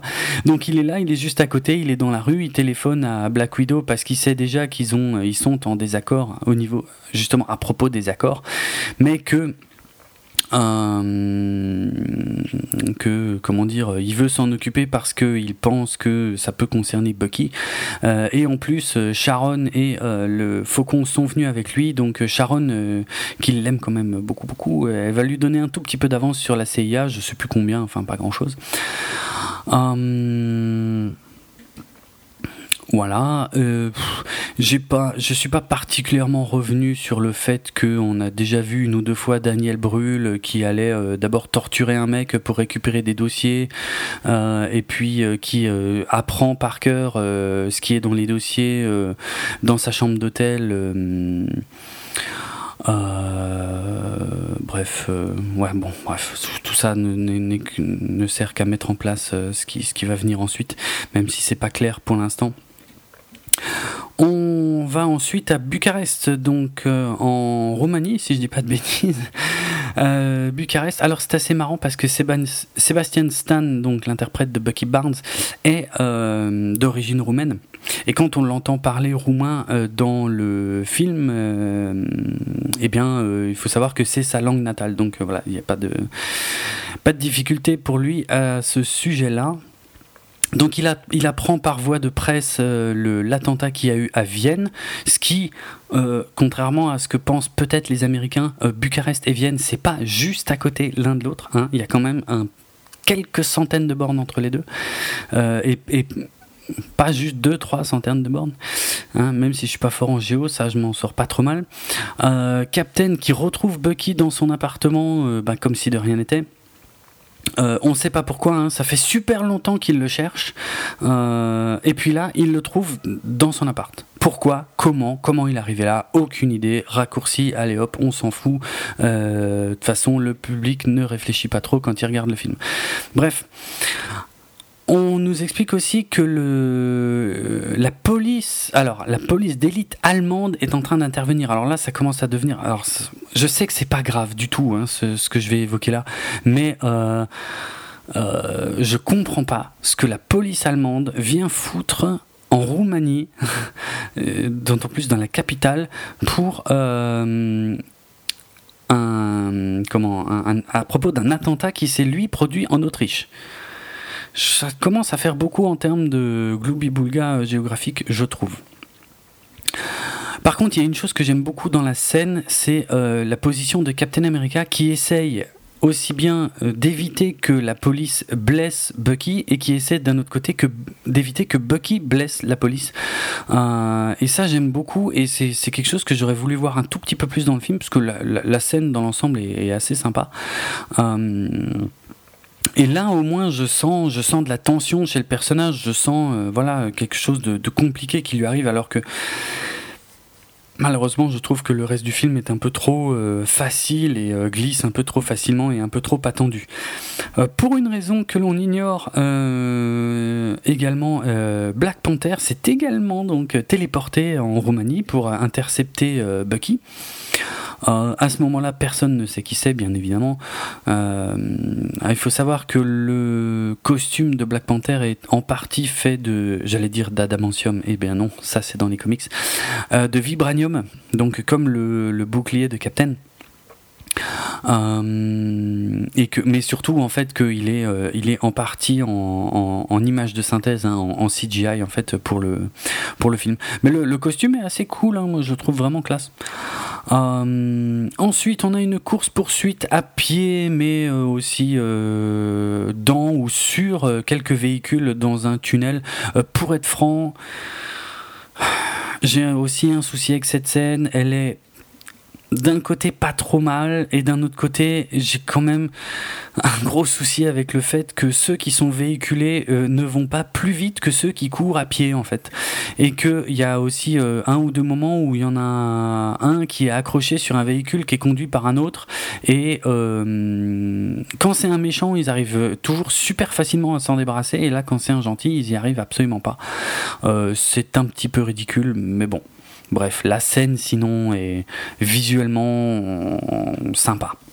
Ça peut aller. Bon, bref, de toute façon, tout ça les mène à pas grand chose dans le sens où ils se font, ils se font tous arrêter. Et oui, euh, Captain America compris puisque euh, aussi bien bon ben, euh, Bucky lui est recherché euh, Black Panther personne ne sait qui c'est mais Captain America lui eh bien est désormais considéré comme hors la loi puisqu'il n'agit pas dans le hum, cadre des fameux accords qu'il refuse de signer en fait donc tous ces gens-là sont gentiment arrêtés par War Machine euh, et donc sont amenés euh, au QG de, de, de, je sais pas trop quoi d'ailleurs, euh, parce qu'il n'y a plus de chill au QG de je sais pas, à Vienne.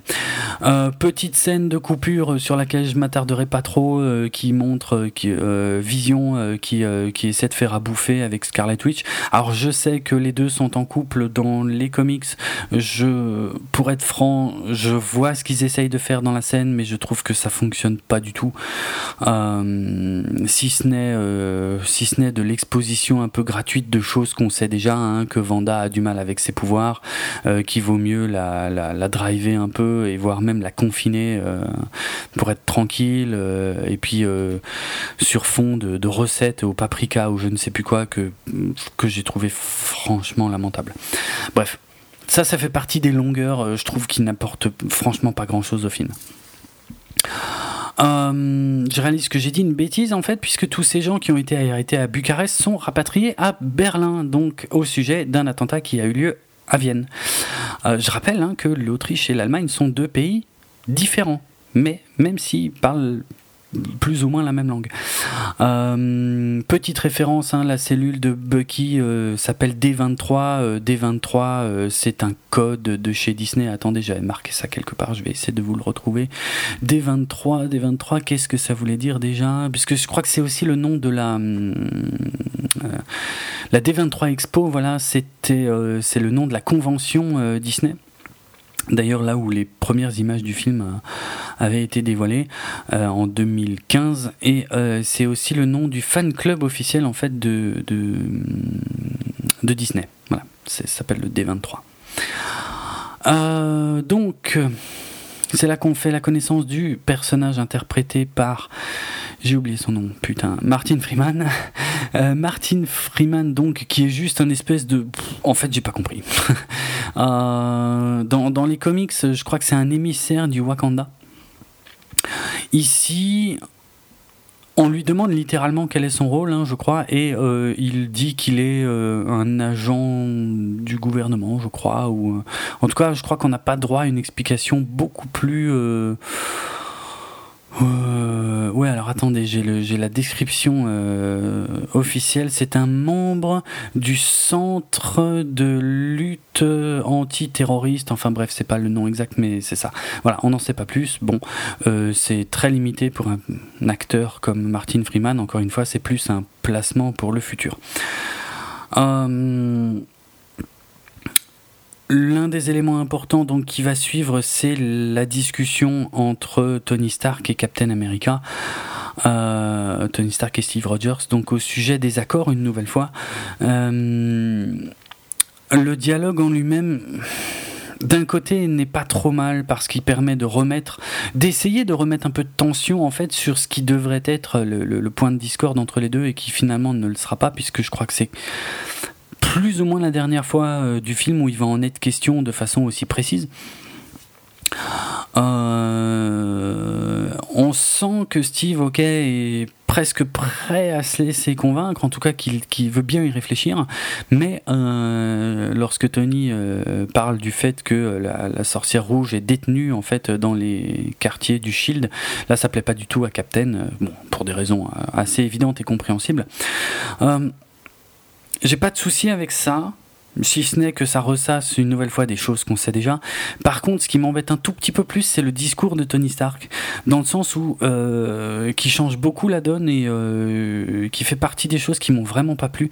C'est que si on écoute vraiment très attentivement ce que dit Tony dans cette scène, euh, pour moi, ce qu'il dit, c'est qu'il soutient les accords, non pas forcément parce qu'il est totalement en accord avec eux, mais plutôt euh, j'ai l'impression que euh, il est en train plutôt d'expliquer qu'il est séparé de Pepper et qu'il est conscient d'avoir fait le con avec euh, Ultron dans, Avengers 2 et que il n'a pas envie de refaire le con et qu'en gros il, a beaucoup réfléchi à ce qui est probablement la meilleure chose à faire pour récupérer Pepper. J'ai pas entendu beaucoup de monde insister sur ce, sur ce point-là, en fait, qui me, qui me dérange parce que quelque part, en fait, ça évacue une nouvelle fois, euh, je trouve, la polémique qui pourrait y avoir dans le film, quoi. Ça, rend le truc. Euh, en soi, les accords ne sont pas forcément une mauvaise chose. On peut être pour ou contre, ça c'est une autre histoire, mais je veux dire, ok. Euh, les accords en soi, vu qu'ils vont quand même beaucoup moins loin que ceux des comics dans le sens où ils n'obligent pas les super-héros à dévoiler leur identité secrète, bien que le mm, problème de l'identité secrète de toute façon soit assez peu présent en fait dans les films du, Marvel Cinematic Universe. Euh, en tout cas, ils zappent, ils, cette partie-là et ils rendent le truc en fait encore plus... Euh, Ouais, je sais pas comment dire encore. On enlève le débat, en fait. Ouais, il n'y a pas de débat. En fait, c'est pour. Euh, c'est pas un débat d'idées finalement. C'est juste parce qu'il veut récupérer. Euh, il veut récupérer Pepper. Et d'un autre côté, Captain, lui, euh, finalement, n'a pas trop la tête à ça. Et ce qui l'intéresse plus, euh, c'est de prouver que son ami Bucky est innocent. Même si ça, j'avoue que c'est aussi un des points les plus poussifs du film, hein, dans le sens où euh, lui est persuadé que, que, son ami est innocent. mais honnêtement, il le sait pas trop. Hein. Je veux dire, c'est quand même un sacré pari qui fait. Bon, il a raison, évidemment. Mais enfin, c'est quand même un peu un coup de bol. Donc voilà, je trouve que en fait, en gros, tous les aspects les plus polémiques qui auraient pu y avoir dans, ce, dans ce sujet sont quand même soigneusement évités euh, dans le scénar et ça me, ça me dérange. Bref. Pendant ce temps, un méchant qu'on sait désormais être Daniel Brühl, euh, alors je sais plus si on sait déjà qu'il s'appelle Zemo ou pas euh, à ce stade du film, je m'attarderai absolument pas sur le baron Zemo des comics parce qu'il n'a rien à voir avec le personnage qu'on peut voir dans ce film, puisque le baron Zemo des comics est, euh, est, un, est un membre d'Hydra, hein, ce qui n'est absolument pas le cas du personnage de Daniel Brühl ici. Euh, donc euh, c'est vraiment, encore une fois, c'est plus un caméo un caméo, enfin pas un caméo, un easter egg en fait, le fait qu'il s'appelle Zemo, mais, mais voilà, pas rien, rien, rien à voir, pas de rapport avec le Baron Zemo des comics, euh, qui lui était un vrai méchant euh, lié à Hydra et tout machin, donc euh, aucun, aucun lien. Donc bref, euh, il fait euh, sauter euh, un truc, comment une, une, bah, une, détonation électromagnétique dans une centrale électrique dans la banlieue de Berlin, ce qui permet à comment, ce qui lui permet d'activer le soldat de l'hiver grâce au code, au petit carnet qu'il a pu récupérer. Ce qui euh, lui permet surtout de le faire sans que personne ne s'en rende compte. Et euh, une fois qu'il l'a libéré, euh, ou non, c'était peut-être avant, il lui posait des, questions sur une fameuse mission de 91. Si oui, c'est non, c'est une fois qu'il a pris le contrôle de, du soldat l'hiver qu'il lui demande le, le, le, rapport en fait de 91. Bon, ça m'a quand même fait un tout petit peu plaisir que Captain se rende compte que c'est un connard et qu'il vienne lui dire qu'est-ce que vous avez fait et tout machin. Mais bon, on repart dans une scène d'action. Alors, je rappelle que on est, ça fait largement plus d'une heure que le film a commencé et c'est euh, quoi euh, Ouais, c'est peut-être quoi la troisième scène d'action, même si j'ai beaucoup de mal à considérer la course poursuite dans le tunnel comme une scène d'action parce que on sait que en gros c'est tous les trois des gentils et que euh, il va pas se passer, il va rien se passer de bien fou quoi. Bref. Le soldat de l'hiver se casse. Euh, une des meilleures idées, euh, c'est le fait que euh, Tony Stark n'ait pas d'armure complète. Je le rappelle, il a pris sa retraite hein, à la fin d'Avengers 2. mais il a tout de même un tout petit bout d'armure dans sa montre. Ça, c'est une idée qui est assez chouette qui lui permet au moins d'envoyer quelques rayons, euh, mais bon, de pas de faire grand chose de plus. J'aime bien l'enchaînement de tous les gens qui se battent contre Bucky euh, et que bah il y a personne qui arrive à prendre le dessus, euh, ce qui place quand même le perso comme assez assez balèze. mais surtout en fait l'image que je trouve à la fois chouette et quand même un peu foirée, c'est l'image de Captain qui l'empêche de partir en hélicoptère. Euh, c'est-à-dire en, en, prenant euh, cette position, euh, surtout, surtout au moment où il retourne son bras, cette position qui est pas franchement naturelle, que, que les réalisateurs envisageaient vraiment comme une, un plan totalement iconique. Et c'est vrai que ça devrait l'être quoi. C'est clairement dans les comics c'est le genre d'image qui euh, qui serait sur une double page et qui serait vraiment qui serait vraiment classe. Chris Evans c'est euh, super entraîné pour avoir des bras de malade juste pour le tournage de cette scène. Et bref j'ai lu des tas de trucs sur cette scène en tout cas euh, à laquelle les réalisateurs tenaient beaucoup. Et au final c'est pas qu'elle est mm, qu'elle est foirée, mais je trouve que euh, si elle devait être aussi iconique que ça, euh, ils auraient pu quand même la rendre un tout petit peu plus épique parce que là au final je suis pas sûr que ce soit le plan que le public a le plus retenu du film. Et je trouve ça dommage parce que c'est effectivement euh, de la matière à à plan iconique quoi. Mais au final je trouve que ça n'est pas tant que ça euh, bon, bref, ensuite les deux tombent dans la flotte. On a euh, Captain qui sort Bucky euh, de l'eau, ce qui est un renvoi au film précédent hein, où c'était Bucky qui sortait Captain de l'eau et donc qui lui sauvait la vie. Euh, donc, euh, tiens, j'ai bien aimé l'idée qu'il retienne Bucky avec son bras, en fait, son bras métallique dans une presse. Euh, et en fait, là, on, retrouve en fait une, scène qu'on avait déjà pu découvrir, en fait, qui était la scène post-générique de Ant-Man, où donc on a Captain et, le Faucon qui discutent, qui, disent qu'ils peuvent pas appeler Tony Stark à cause des accords et que le faucon qui dit mais euh, moi je connais peut-être un gars. Le gars en question étant donc évidemment euh, Ant-Man. Euh, donc ouais, parce que ouais, bah, à part ça, on revient encore une fois sur des choses qu'on a déjà vues, c'est-à-dire sur l'accident de voiture provoqué par Bucky qui lui a permis de récupérer du sérum, ça on l'a déjà vu, mais c'est surtout que euh, on va voir qu'en fait ce sérum euh, est utilisé en fait sur d'autres euh, sujets en fait du programme, on va dire soldat de l'hiver et que bon apparemment Bucky restait le, le, plus balèze d'entre eux mais mais voilà il y avait grâce à ce sérum en tout cas des expérimentations qui étaient faites euh, je sais pas, c'est pas d'une grande clarté si ça venait de Hydra ou tout ça, parce que c'était aussi euh, des Russes, j'ai l'impression. Enfin bref, honnêtement, c'est même pas très très important pour être franc. Euh, donc bref.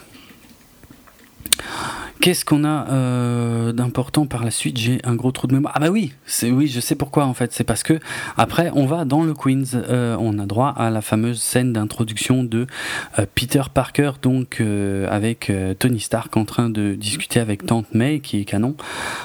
tout le monde l'aura noté, mais c'est fait exprès. je vous ai déjà parlé donc du lien entre Robert Downey Jr. et Marissa Tomei, donc je reviens pas là-dessus. on notera plusieurs choses amusantes, euh, disons euh, la présence d'un Macintosh, un vieux Mac euh, dans la chambre de Peter Parker qui aime bien bidouiller. Il se trouve que moi-même j'ai fait mes tout premiers pas en informatique avec exactement le même type d'appareil en 1989. Je l'ai déjà raconté dans plusieurs podcasts, je crois, mais peut-être pas que des podcasts consacrés au cinéma. donc voilà, ça c'est le genre de petites choses qui me font, qui me fait sourire pour les plus technophiles d'entre vous sachez que le premier Mac euh, que j'ai utilisé dans ma vie était donc un modèle très similaire à celui-ci, qui était un SE30 avec écran en noir et blanc. Euh, autre chose amusante en fait, c'est quand Tony lui montre en fait des vidéos euh, de Spider-Man avec son costume, on va dire son costume, euh, merde, comment on peut dire ça euh, Putain, euh, provisoire, voilà, c'était le mot que je cherchais. Son costume provisoire, et eh ben Peter lui dit oui, mais n'importe qui peut faire ça maintenant, n'importe qui peut faire des images de synthèse, des, enfin ça en images de synthèse. Il se peut que ce soit, comment, que ça renvoie en fait vers, je sais pas si vous vous souvenez, mais avant la sortie d'Avengers 2, il y avait une fausse vidéo qui avait circulé sur le net en fait, qui prétendait être une vidéo fuitée de l'apparition de Spider-Man dans Avengers 2, euh, qui était donc évidemment complètement fausse et euh, créée donc par des gens ben, qui maîtrisent un peu euh, les images de synthèse et qui avaient foutu ça sur YouTube. Donc voilà, référence à ça. on notera aussi que on nous évite soigneusement le fait que Peter raconte ses origines, puisqu'une mode récente qui m'échappe un peu veut que apparemment les gens en aient marre des origin story. Alors les quoique en même temps, les origin story qu'on a déjà vu 36 fois, là je suis d'accord qu'en même temps ça vaut, peut-être pas le coup d'y revenir à fond. Hein. Euh, donc là, euh, quand il s'apprête à le raconter à Tony Stark, Tony Stark l'interrompt, il n'en a rien à foutre. Euh, c'est un peu pour dire au public, voilà, c'est bon, on, sait que vous savez, on n'a pas besoin de, de s'étendre là-dessus. Quoi d'autre? Donc, euh, je crois qu'ensuite, on a droit à. Alors, c'est une scène qui, à la fois, euh, ne sert à rien et, un petit peu mignonne, si je dis pas de bêtises. Euh, attendez voir que je réfléchisse. Et quand je dis que je réfléchis, vous savez que c'est pas tout à fait vrai. Hein. en fait, je suis en train de chercher. Mais ouais. Donc non, ouais, c'était pas la scène à laquelle je pensais en fait. Ensuite, on a la, scène où on a comment il s'appelle celui-là, Okai, œil de faucon. Euh, en français, qui vient chercher euh, Vanda, euh, la sorcière, donc au sein des nouveaux, du nouveau quartier général du, non pas du Shield d'ailleurs, je crois que j'ai dit le Shield tout à l'heure, hein, c'est pas le quartier général du Shield, hein, c'est le quartier général des Avengers. il vient la chercher. Alors d'où il sort, pourquoi il vient là, je veux dire pourquoi il est du côté de Captain America? Et surtout pourquoi il est sorti de sa retraite qu'il qui, désirait tant dans Avengers 2 euh, pour se mettre en danger euh, du côté de Captain America qui n'est peut-être pas le côté le plus évident euh, pour lui. Je sais pas. Je sais pas si c'est un twist qui ne fonctionne pas ou euh, juste un truc, encore un truc introduit au chausse-pied dans le film. En tout cas, la scène est un peu lourdingue. Euh, je veux dire, il doit arrêter la vision. Il arrive pendant un moment. Vanda, euh, sait pas trop. Elle hésite, elle veut pas, machin. Encore un truc d'ailleurs qu'on a déjà vu dans Avengers 2 au moment où Vanda savait pas trop en Sokovie ce qu'elle devait faire. Et en gros, c'était le même œil de faucon qui lui disait, ben soit tu restes ici et tu fais rien, soit tu sors là dehors et tu utilises tes pouvoirs et dans ce cas-là tu deviens une Avenger. Euh, c'est un peu la même chose, hein. franchement c'est quasiment la même scène, elle change d'avis en plein milieu du truc, c'est tout aussi mal amené, on sait pas pourquoi. Euh, enfin c'est plus mal amené je trouve que dans l'autre film encore. Parce que là on sait vraiment pas pourquoi, donc euh, voilà. Quoi d'autre Là, ouais, non, il y a bien la scène, voilà, à laquelle je pensais, puisque on a Sharon qui apporte un petit soutien logistique, Sharon Carter, hein, qui apporte un petit soutien logistique à Steve Rogers. ils font ça en toute discrétion sous un pont avant de se rouler une grosse pelle. ça sort de nulle part, il n'y a strictement aucune construction de cette relation entre les deux, même si il se lançait quand même des regards euh, assez intenses. Hein. mais euh, ah, bref, euh, en fait, c'est je crois que c'est la scène qui me fait le plus rire du film, dans le sens où c'est surtout le regard des deux autres qui sont dans la voiture. qui, enfin, c'est vraiment le, le, truc très, très buddy movie, genre ouais, il lui a roulé une pelle et machin et. C'est voilà, c'est rigolo. C'est pas très fin, mais c'est, euh, je crois que c'est vraiment de loin le, le, le, moment euh, qui, me fait le plus rire dans le film. Euh, bon, il y a aussi le fait que Captain circule en, coccinelle, hein, tout le monde l'aura noté, pour passer inaperçu à Berlin. Pourquoi pas? Il y a il y a un parallèle qui est super intéressant, euh, on va dire, dans, le sens où je pense qu'il a tort quand il pense euh, passer inaperçu avec une coccinelle à Berlin de nos jours. Mais euh, par contre, ce qui est amusant, c'est le fait que aussi bien Captain que la coccinelle sont tous les deux des produits de la Seconde Guerre mondiale puisque euh, c'est euh, un certain euh, Adolf Hitler qui avait demandé à Ferdinand Porsche de lui dessiner une voiture dont le but serait d'être la voiture du donc littéralement en allemand Volkswagen, la voiture du peuple. Euh, donc une voiture qui serait euh, abordable en fait pour, euh, pour le plus grand nombre et tout en développant une infrastructure autoroutière relativement inédite en Europe à l'époque.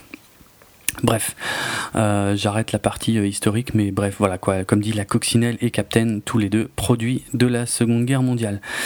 Euh, donc, œil de faucon nous ramène Ant-Man qui semble avoir une gueule de bois sans vraiment le dire. Bref, j'ai. Ouais, bon, en fait, pourquoi j'ai un problème avec cette scène en fait. Plus, j'y pense, plus ça me paraît idiot que comment œil de faucon et Ant-Man, ils viennent des États-Unis. Donc, et donc ils l'emmènent là dans un aéroport en Allemagne pour quitter l'Allemagne Bon, sachant que euh, le, but c'est quand même effectivement d'avoir des renforts parce qu'ils savent qu'ils risquent de rencontrer de la résistance. Ok, ok, machin. Mais enfin, ça fait quand même beaucoup d'allers-retours euh, très, encore une fois, très poussifs. Euh, et puis surtout le fait qu'ils se changent, genre ouais, on est tous habillés à la cool dans la scène juste avant et puis on va tous bien se changer avant de prendre l'hélico au cas où on croiserait les autres. Putain, tout ça est super poussif quoi, sans déconner. C'est bon, on a compris quoi. C'est ça y est, on est on est non pas sur le parking d'Auchan, hein, mais on est euh, à l'aéroport de, Leipzig, effectivement, donc euh, près de près de Berlin. Euh, bon, bah il y a les plans qu'on a déjà vus dans les bandes annonces. J'ai déjà parlé du fait que selon les images, parfois on voit bien qu'ils sont vraiment à Leipzig et parfois on voit vraiment super bien qu'ils sont devant un fond vert. C'est absolument monstrueux. Euh, c'est the grosse scène d'action du film. Dans l'ensemble, elle est plutôt très sympa. Tout le monde est utilisé même si en y réfléchissant un peu, euh, c'est un peu ridicule que chacun se tape, qu'ils se mettent bien par groupe de deux, tu vois, pour pas trop se gêner euh, non plus. Euh, bref, ça fait partie des moments où il faut pas trop réfléchir scénario et puis cohérence logique. Hein, tiens, je tiens aussi à mentionner que le nouveau casque de Ant-Man, je le trouve très très très très moche. bon, le costume d'Ant-Man était, plutôt correct, voire sympa dans dans euh, dans Ant-Man justement. Mais euh, je sais pas pourquoi je cherche je suis con. Mais euh, par contre là le, nouveau casque ça c'est peut-être pas hyper flagrant non plus hein, mais je, trouve qu'il a vraiment l'air très con. Donc bref Euh, bon, bah voilà, c'est un festival de punchline, de scènes d'action, de euh, Spider-Man est super bien utilisé, on est tous d'accord. Ant-Man aussi. On a d'ailleurs droit à l'une des grosses surprises du film, hein, le fait que Ant-Man euh, devienne Giant Man. Euh, j'en avais parlé d'ailleurs à la fin de l'émission qu'on avait fait sur Ant-Man. J'avais dit que c'était un peu le futur pour Ant-Man, hein, forcément. Et eh ben, je le voyais pas, honnêtement, je le voyais pas venir déjà dans ce film-là. mais.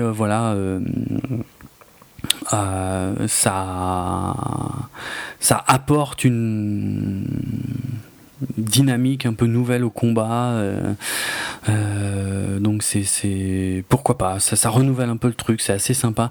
Je tiens à mentionner aussi le fait que je sais pas si tout le monde l'a noté, mais dans la scène où ils sont alignés, ils sont vraiment en rang les uns face aux autres. Donc ça, ça arrive à peu près à la moitié de la scène on a dans le camp de Captain America, euh, de Iron Man, on a euh, Spider-Man. Or, euh, ce plan-là était dans les bandes annonces et dans les bandes annonces, il n'y avait pas Spider-Man puisque les personnages étaient disposés numériquement, bien évidemment, légèrement différents pour, bah, j'imagine, pour garder la surprise du fait que, Spider-Man participait à, à, cette bataille. Donc, euh, euh, voilà, bon, même si c'est idiot, parce que maintenant que j'y pense, en fait, la première fois qu'on a vu euh, Spider-Man dans les bandes annonces, c'était quand même, on savait que c'était aussi dans cette scène. Bon, bref. Euh, j'ai un problème avec les bandes annonces hein, ces derniers temps. Je trouve que les bandes annonces révèlent trop de choses. Et là, pour une fois, on a un des rares exemples où euh, ils ont manipulé une bande annonce en fait pour nous garder une surprise. Je trouve ça sympa dans l'intention, mais j'y reviendrai plus tard. Par contre, ils ont, il y en avait quand même trop dans la bande annonce en fait, euh, notamment en ce qui concerne la fin du film. Enfin bref, voilà. La scène de baston, elle est très très chouette. c'est le meilleur passage du film. Tout le monde participe un petit peu. C'est beaucoup moins ridicule que ce qu'on pouvait euh, croire euh, à la vue des bandes annonces où tout le monde se moquait du parking d'Auchan. Euh, au final, c'est la meilleure scène du film, même si c'est quand même un tarmac d'aéroport qui est extrêmement vide. Hein. Il y, a, y, a, vraiment absolument personne, il n'y a pas de, il y a rien, il y a rien, il y a, que des camions vides, des avions vides, des, terminaux d'aéroport vides. Moi ça m'énerve. Franchement, je vous l'ai déjà dit tout à l'heure, c'est c'est un lissage du truc qui est euh, que je trouve franchement gonflant quoi. Il faut surtout pas qu'il y ait de, de, victimes, il faut surtout pas que bref. Je trouve ça euh, un, peu idiot. Mais bon, c'est pas non plus hyper gênant. Euh, il y a des dialogues super sympas entre Spidey et Captain America, comme quoi comme quoi, euh, comment dire, l'un vient du Queens et l'autre de hum, Brooklyn. Euh, on a la, super référence à l'Empire contre-attaque qui sort de nulle part, mais qui est vraiment vraiment super bien vu euh, avec donc en rapport avec Giant Man. donc c'est dynamique, c'est relativement bien, mis en scène, c'est plutôt lisible, même si par moment on sait plus très bien qui est en train de se battre avec qui euh, et où ils sont par rapport aux autres. Mais bon, bref. Euh, ça reste le point culminant du film, je pense, en termes de mise en scène. C'est un vrai régal pour les yeux pendant, euh, quelques minutes et tant mieux. Euh, bon, pendant ce temps-là, Captain et Bucky, eux, essayent de se tirer euh, en Queen Jet. Euh, la veuve noire, en fait, a pris suffisamment d'avance pour les stopper, mais Contre toute attente, elle trahit son camp et elle les laisse partir parce que, bah, je sais pas, quelqu'un sait pourquoi Parce que c'est vraiment. Je dis pas que ça sort de nulle part dans le sens où il y a peut-être un ou deux dialogues, notamment quand elle vient le voir à l'église à Londres, euh, juste après l'enterrement de, Peggy. Euh, elle est la seule, elle est du camp opposé, mais elle est la seule à venir lui expliquer ce qui est un, peu en train de se passer. Mais enfin, ça sort quand même un peu de nulle part. Je sais que dans les comics, il y avait aussi des, des, retournements comme ça situation par rapport à certains personnages qui trahissaient leur camp. Je pense que c'était beaucoup plus euh, déterminant euh, dans le hum, comment dans le comics que ici. Euh, franchement, c'est quand même. on, je veux dire, à part Black Panther qui arrive, je dire, est-ce que Black Panther aurait pu de toute façon stopper le Queen Jet au départ? Pas sûr. Donc vraiment, bof quoi c'est pas ouf. c'est encore une fois, ils sont ils sont dans des camps opposés, mais en fait ils sont tous gentils. Il faut qu'on en veuille à personne. Moi, ça me gonfle un petit peu en fait. ce, film qui ne prend pas de parti tranché en fait en ce qui concerne ces personnages. Vision est en train de fricoter avec la rouge, chose que je ne pourrais jamais lui reprocher. Euh, quand on lui demande, euh, par contre, donc de, de, de, de, tirer sur le Queen Jet euh, qui est en train de se barrer et que, en fait, grâce à une manœuvre astucieuse du Faucon, en fait, c'est peut-être pour abattre le Faucon, non, je sais plus, le Faucon ou le Queen Jet? Bref, euh, bref, c'est de toute façon c'est Roddy qui se fait toucher, ça lui coupe tous ses circuits. On se pose la question jusqu'à la fin ou pas d'ailleurs, puisque dans les trailers on avait bien vu euh, Tony Stark qui tenait Roddy dans ses bras au sol. Bon, je dis pas, ça fait quand même un tout petit peu mal quand Roddy euh, tombe, donc voilà. Mais sans plus quoi, je veux dire, si quoique, quoique, quoique, pendant un instant, j'ai quand même cru qu'ils avaient osé. Tiens, je vais, je vais faire une petite parenthèse parce que j'étais voir le film avec un pote et, euh, et dans la voiture, en fait, on a, euh, on a pris les paris, en quelque sorte, euh, de, de, de, savoir si Marvel allait oser ou non tuer ces personnages parce que ou un de ces personnages, quoi. En gros, et puis en plus, on pensait aux principaux, hein, ou Captain ou ou, ou Tony. et puis, ben, à ce stade du film, en fait, sur le moment, je me suis dit ah c'est moi qui ai gagné, ils en ont tué un. Bon, pas celui que je pensais, puisque c'est pas un des deux principaux, mais euh, ils en ont tué un. Euh, bref, euh, revenons au scénar du film. Donc, où ils vont en fait, Captain et Bucky, en fait, ils vont en merde, c'est dans quel pays? Je sais plus. Attendez, laissez-moi un instant que j'essaie de retrouver ça. ils, vont, ils vont à la base d'Hydra en Sibérie, ouais, je crois que c'est ça, hein. on, est, on est bien d'accord, donc celle qu'on avait vue tout au début du film, puisque ils savent que le méchant Zemo lui a posé des questions à ce sujet, donc ils vont voir ce qu'il y a là-bas, euh, ils vont voir ce qu'il y a là-bas, en gros. Euh, pendant ce temps, on peut quand même euh, constater que Roddy n'est pas mort, euh, mais qu'il est quand même très très très très blessé, mais qu'il est quand même pas mort, que la création de Tony qu'est la vision, eh ben, a aussi des défauts. Encore une création de Tony qui a des défauts même si encore une fois celui-là je ne lui reprocherai pas. Euh, que euh, Tony encore alors là encore une grosse euh, opération de lissage général hein, puisque Tony dit à la veuve noire bon bah tu nous as trahi machin. Ils vont venir t'arrêter mais enfin si tu pars tout de suite t'auras un peu d'avance quoi. Oui bon bah ok ciao hein, j'y vais. Ok d'accord c'est nul entre-temps, Tony apprend que le véritable docteur qui devait interroger euh, le soldat de l'hiver, euh, en fait, a été retrouvé mort et que celui qui s'est fait passer pour le docteur est en fait donc le fameux Zemo, qui est un gradé sokovien, et donc qu'on a retrouvé chez lui un masque, un masque qui avait l'apparence de Bucky, donc que Captain avait raison depuis le début, que Bucky est bien innocent euh, tout ça est très poussif, hein, dans le sens où nous, on savait qu'il était innocent. Je pense pas qu'il y avait besoin d'autant de détails pour nous expliquer ça, mais bon. Donc euh, Tony, en fait, euh, à la lumière de ces nouvelles révélations, euh, va ben, à la fameuse base, alors merde, maintenant je sais plus, le raft, je crois, c'est ça. Hein. ouais, ouais, le raft, la base marine, en fait, la prison du raft, qui est quelque chose qui existe plus ou moins dans les comics, mais pas sous cette forme, hein, parce que dans les comics, je crois que ça, c'est plus une prison sur une petite île, en fait, type Alcatraz. Bon, là, c'est le seul passage du film où, euh, comme je le disais en première partie, ils se sont un tout petit peu foulés au niveau de la, direction artistique puisqu'ils nous ont créé un truc en image de synthèse qui est en gros une base qui qui va dans l'eau. Euh, donc ça doit être effectivement difficile de se barrer de là. Et euh, mais par contre, ça doit consommer une énergie absolument délirante pour laisser rentrer ou sortir quelqu'un. Mais enfin, bref. Ah, tout ça pour avoir une discussion avec le faucon, donc euh, qu'il arrive à convaincre qu'il... Euh, bon, à ce moment-là, c'est vrai, hein, d'ailleurs. Qu'il sait que Captain ne mentait pas. Par contre, ce qui est totalement idiot, c'est le moment où il, euh, tripote sa montre et puis euh, ça pirate les caméras. Alors d'un de l'autre côté, on a l'ex-général Ross qui dit qu'est-ce qui se passe, machin, on a perdu les coms, remettez-moi ça. Euh, et l'instant d'après, on a quand même Tony qui se barre, qui dit bon bah ciao, hein, non non il m'a rien dit, mais ciao, hein, il faut que j'aille. putain c'est nul, hein, sérieux quoi, c'est pourri. C'est, c'est, ouais, enfin bref, non, c'est, c'est ni fait ni à faire quoi. Euh, mais j'imagine que tout le monde a tiqué là-dessus. Euh, par contre, la, bonne idée, euh, le truc super sympa, c'est dans son comment dans son vaisseau. C'est quoi C'est un vaisseau? C'est un hélico? Je sais même plus. quand il fout le doigt dans l'allume-cigare et qu'en fait ça lui fait mettre toute l'armure et que et qu'il peut partir en tant qu'Iron Man euh, ben, sans se faire repérer par Ross, euh, donc euh, suivre les autres en Sibérie.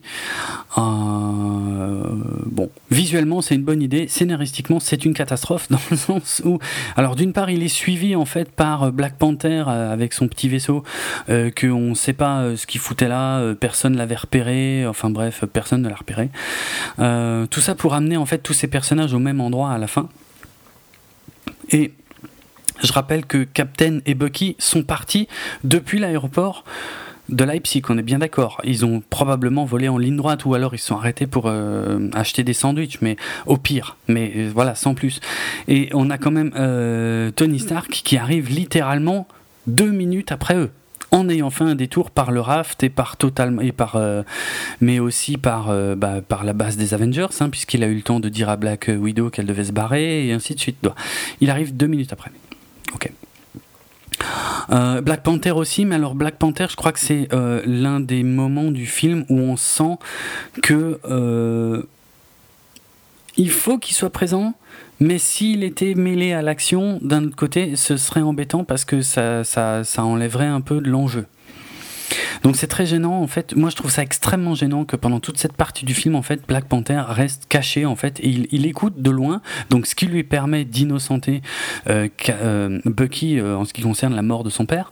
mais à part ça, il fait rien en fait. Et puis il va juste arrêter Zemo à la fin avant qu'il se suicide quoi.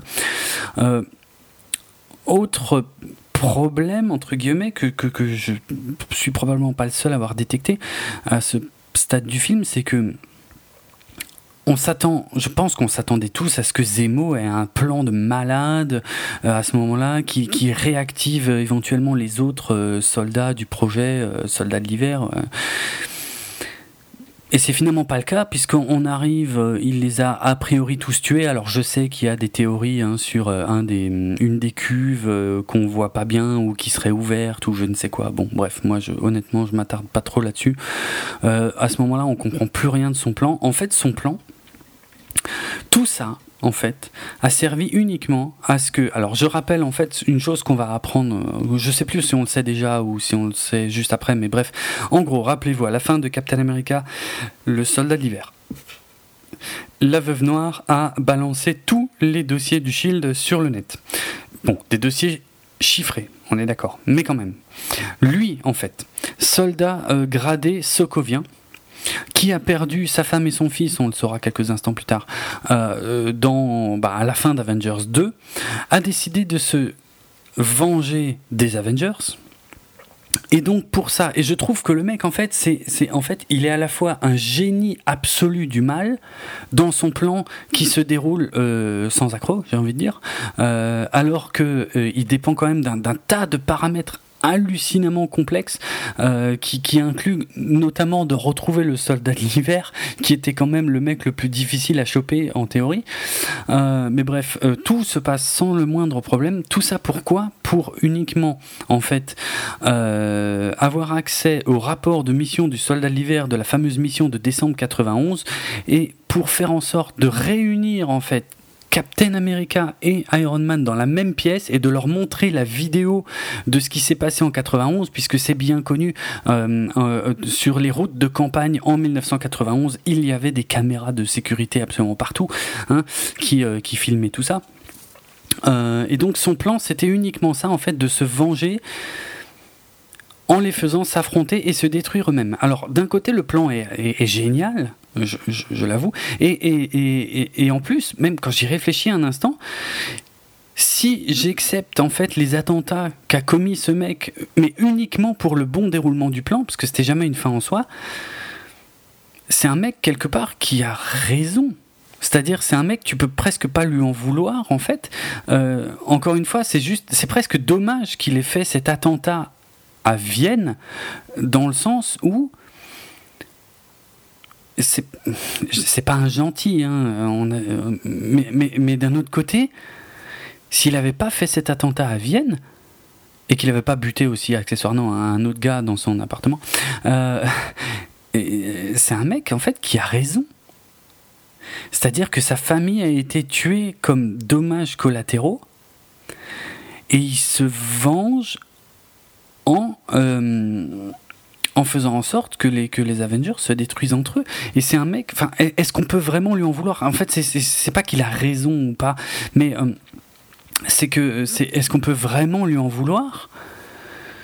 Ben pas tant que ça quoi. Et, et, et, c'est en ça que je trouve que le personnage et, et l'acteur aussi euh, sont mal utilisés parce que d'un côté, son, plan en tant que méchant, en fait, manque cruellement d'ampleur, comme on le découvre quand ils débarquent tous là-dedans, euh, à la fin. Mais d'un autre côté, c'est pas un méchant, en fait. Dans le sens où c'est juste un type lambda qui, qui, cherche à. Ah, iPhone, c'est vraiment le moment de sonner. Ta gueule. Putain. Pardon. Euh, tant pis, je ne le couperai pas. Euh, donc ouais, enfin, je, je sais pas si vous voyez en fait le dilemme quoi. C'est c'est c'est c'est pas un méchant. C'est un pour moi c'est un très mauvais méchant parce que c'est pas un méchant en fait. C'est un mec dans le fond il a raison quelque part. Mais il a raison, mais Ouais, voilà, voilà pourquoi, euh, voilà là où le film, encore une fois, euh, ne te fait pas forcément te rendre compte de ça quand tu le vois, parce que il, il reste, il est censé être un méchant, quoi. Et je veux dire, le mec, une fois qu'il a plus ou moins eu sa vengeance, qu'il enfin, qu'il obtient quand même un petit peu, qu'il n'obtient pas immédiatement, mais on va dire dans la prolongation, dans les conséquences de ce qui se passe après le film, on, va, ouais, on peut éventuellement comprendre qu'il a sa vengeance, et donc une fois qu'il l'a, il veut se suicider, ce que Black Panther va l'empêcher, quoi. Je sais pas en fait. Je, je voilà, j'ai beaucoup de mal à être clair, je, je, crois, sur ce qui me dérange vraiment. Mais d'un côté, voilà, c'est que c'est un mauvais méchant dans le sens où c'est pas un méchant au final. Euh, encore une fois, si, si on accepte le, le, le ouais l'attentat à Vienne. Euh, il fait pas tant de dégâts que ça et il a presque raison d'en vouloir enfin il a raison d'en vouloir aux Avengers. Donc il y a un problème d'équilibrage en fait du film qui me qui, qui, qui, me pose un gros problème. Et euh, ouais je sais pas il y a une en fait il y a quelque chose de pas du tout logique chez ce personnage en fait. D'un côté il est beaucoup trop génial et d'un autre côté euh, il, il est pas clair en fait donc euh, voilà, de toute façon, a priori, il sera réutilisé, j'espère, parce que le personnage de Zemo est quand même un personnage un peu plus intéressant que ça, normalement. Euh, là, euh, avoir pris un acteur, un bon acteur comme ça, pour lui faire finalement jouer le rôle d'un type lambda, mais un type lambda qui est quand même un putain de génie, puisqu'il a, il est le seul, a priori, à avoir réussi à déchiffrer des, dossiers du Shield. Ouais, enfin, je sais pas, tout ça ne colle pas. Bref.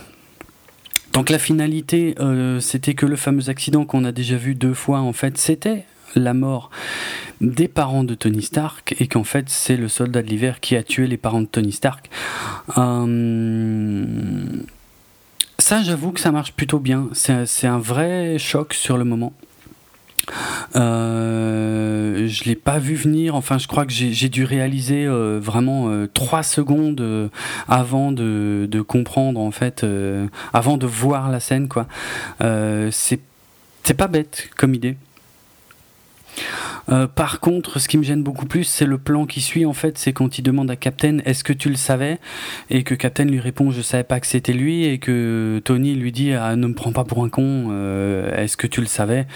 Et que voilà, que Captain lui dit qu'il savait. Alors. Avec mon pote, on a beaucoup cogité, réfléchi, mais d'où il pouvait le savoir et tout machin, et puis on n'a jamais réussi à trouver l'explication, en tout cas dans ce film. Mais il semblerait, en fait, il semblerait que ce soit dans le film précédent, en fait. Euh, que ce soit en fait dans Captain America, le soldat de l'hiver, quand ils sont dans euh, la base souterraine de, euh, de Arnim, je sais jamais si c'est Armin ou Arnim, bref, Zola, euh, qui lui, qui montre à Captain America et à la Veuve Noire toute une vidéo en fait qui montre la, la prise de pouvoir de Hydra au sein du Shield et qui montre des missions du soldat de l'hiver. A priori, ce serait là que Captain America aurait vu, aurait su que euh, son ami le soldat de l'hiver est celui qui a tué les parents de Tony Stark. Parce que si c'est pas là, je vois pas. Ou alors ils ont coupé une scène où Bucky dit à Captain Mais tu sais, euh, je crois que j'ai tué les parents de Tony Stark. Ce qui ne colle pas vraiment non plus d'ailleurs avec ce qui est dit dans le film parce qu'on a les deux les deux opposés qui sont dits là dans Captain America Civil War, c'est qu'il euh, y a un moment où euh, Bucky euh, dit clairement que, où, on comprend même, je crois, que, que Bucky n'est pas conscient en fait de, de, ce qu'il fait quand il est, comment dire, contrôlé par le programme, on va dire, et que une fois qu'il reprend ses esprits après, il il ne se souvient pas de ce qu'il a fait. Alors que plus tard, quand euh, Tony Stark là euh, va se battre avec lui et qu'il lui demande est-ce que tu te souviens d'eux, Bucky lui répond euh, je me souviens de, tout le monde, je me souviens de tous les morts, tous ceux que j'ai tués. alors il faudrait savoir, il se souvient ou il se souvient pas? Ce gros problème d'écriture en ce qui me concerne quoi. Sinon, j'ose à peine mentionner le fait que comment je pourrais dire ça euh, Qu'on a droit ici à une scène où la mention euh, de la maman décédée d'un super-héros fait perdre tous ses moyens au super-héros en question. Euh, dans un autre film, il semble que ce soit considéré comme le ressort scénaristique le plus lamentable de tous les temps. Ici, ça ne dérange personne. J'ai du mal à comprendre pourquoi. En plus, euh, mais alors vraiment pour clôturer sur ce sujet, euh, en plus, je dirais que je trouve que c'était plus logique dans l'autre sens, c'est-à-dire le super-héros qui devient franchement très con et qui, à la mention de sa mère décédée, reprend un peu ses esprits. Enfin, est déboussolé pendant quelques instants, mais, mais que ça lui permette de reprendre un peu ses esprits et de revenir un peu dans le droit chemin.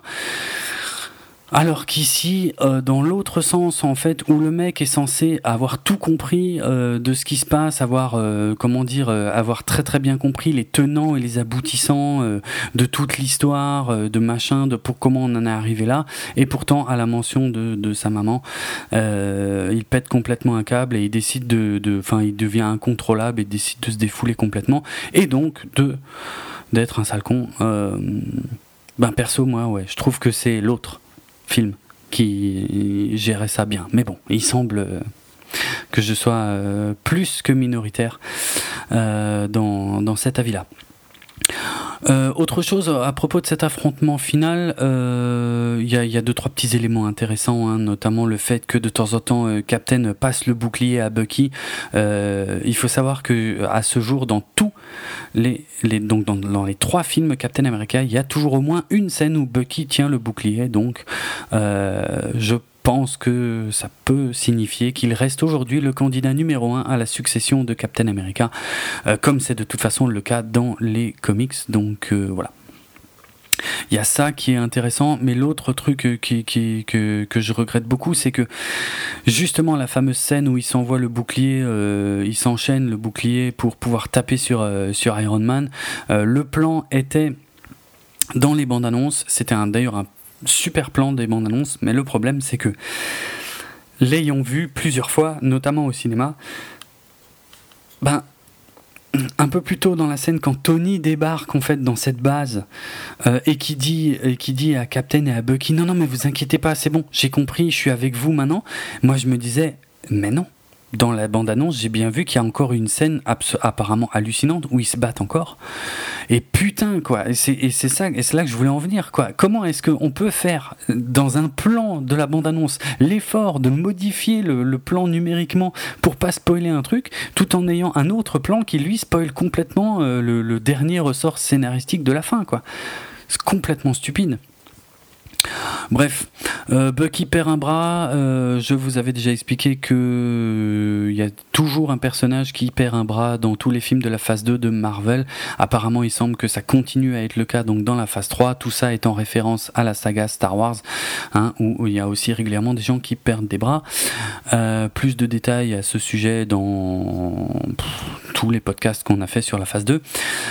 On a aussi la fameuse image iconique de Captain arc-bouté euh, sur son bouclier euh, face à euh, Iron Man en train de tirer dans le bouclier, ce qui fait un gros faisceau. En fait, c'était la, la couverture du tome 7 en fait, du, du comics Civil War qui était en 7 volumes. Mais en fait, si on lit que les 7 volumes du comics Civil War, on n'a qu'une petite partie de l'histoire parce qu'en fait, tout, il y avait quand même énormément de choses qui étaient racontées entre chaque épisode de, entre chaque numéro du comics Civil War qui, qui, était raconté là en crossover dans un peu toutes les autres séries.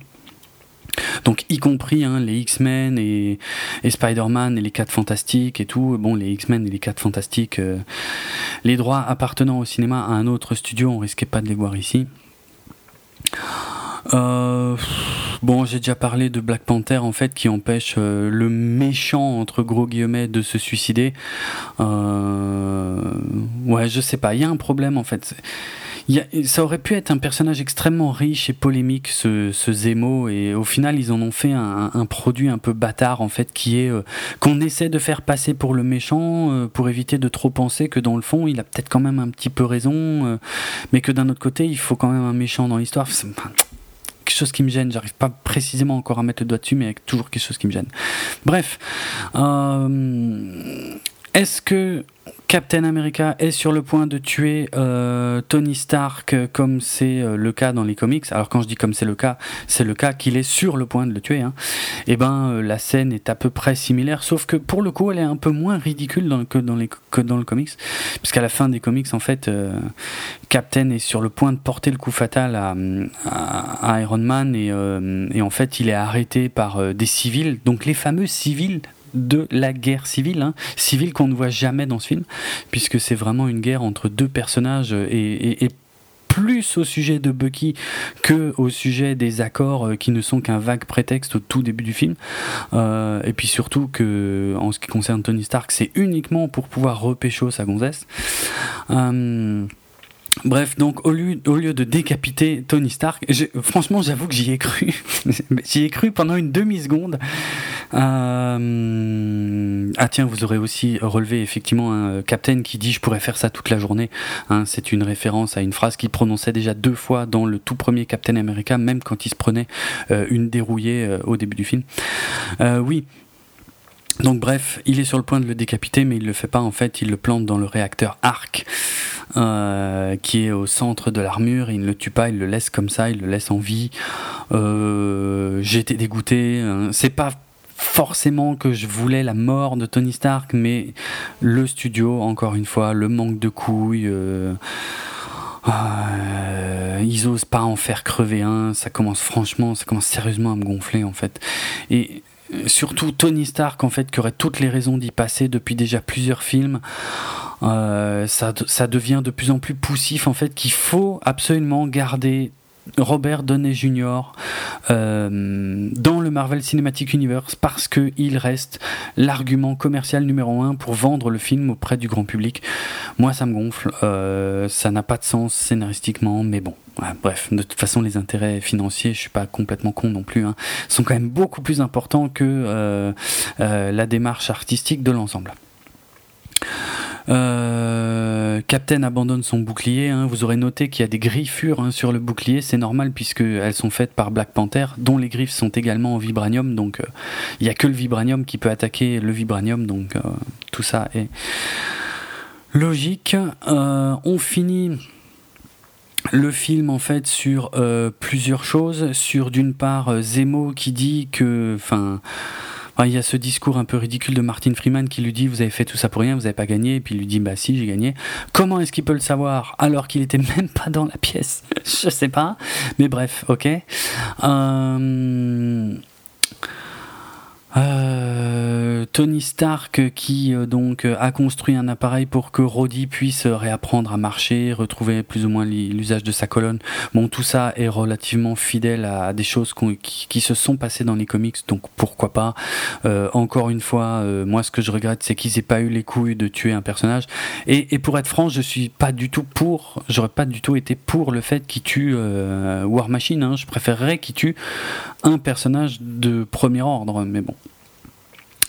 C'est les personnages secondaires qui prennent, c'est un peu gonflant. On a le caméo inévitable de Stanley en livreur FedEx. Euh, j'avoue qu'à ce stade du film, j'avais complètement oublié que c'est vrai qu'il manquait le caméo de Stanley, ce qui montre bien qu'en vrai, en fait, il manquait pas tant que ça. Mais bon, apparemment, c'est quelque chose qui est toujours attendu aujourd'hui. Euh, donc il reçoit la petite lettre de Captain euh, qui euh, lui écrit en gros qu'il a libéré en fait tous ses copains qui étaient toujours détenus, détenus sur le raft et que si un jour il a besoin de lui, il a qu'à lui passer un coup de fil et donc il lui donne le téléphone avec au lieu de lui filer juste son numéro parce que je sais pas apparemment Tony Stark n'a pas les moyens de se payer un téléphone et on a le petit gag par contre de Tony Stark qui met Ross en attente sur son téléphone comme il avait promis de le faire. Euh, bref, ce que je trouve beaucoup plus intéressant, en fait, c'est le fait que. Euh,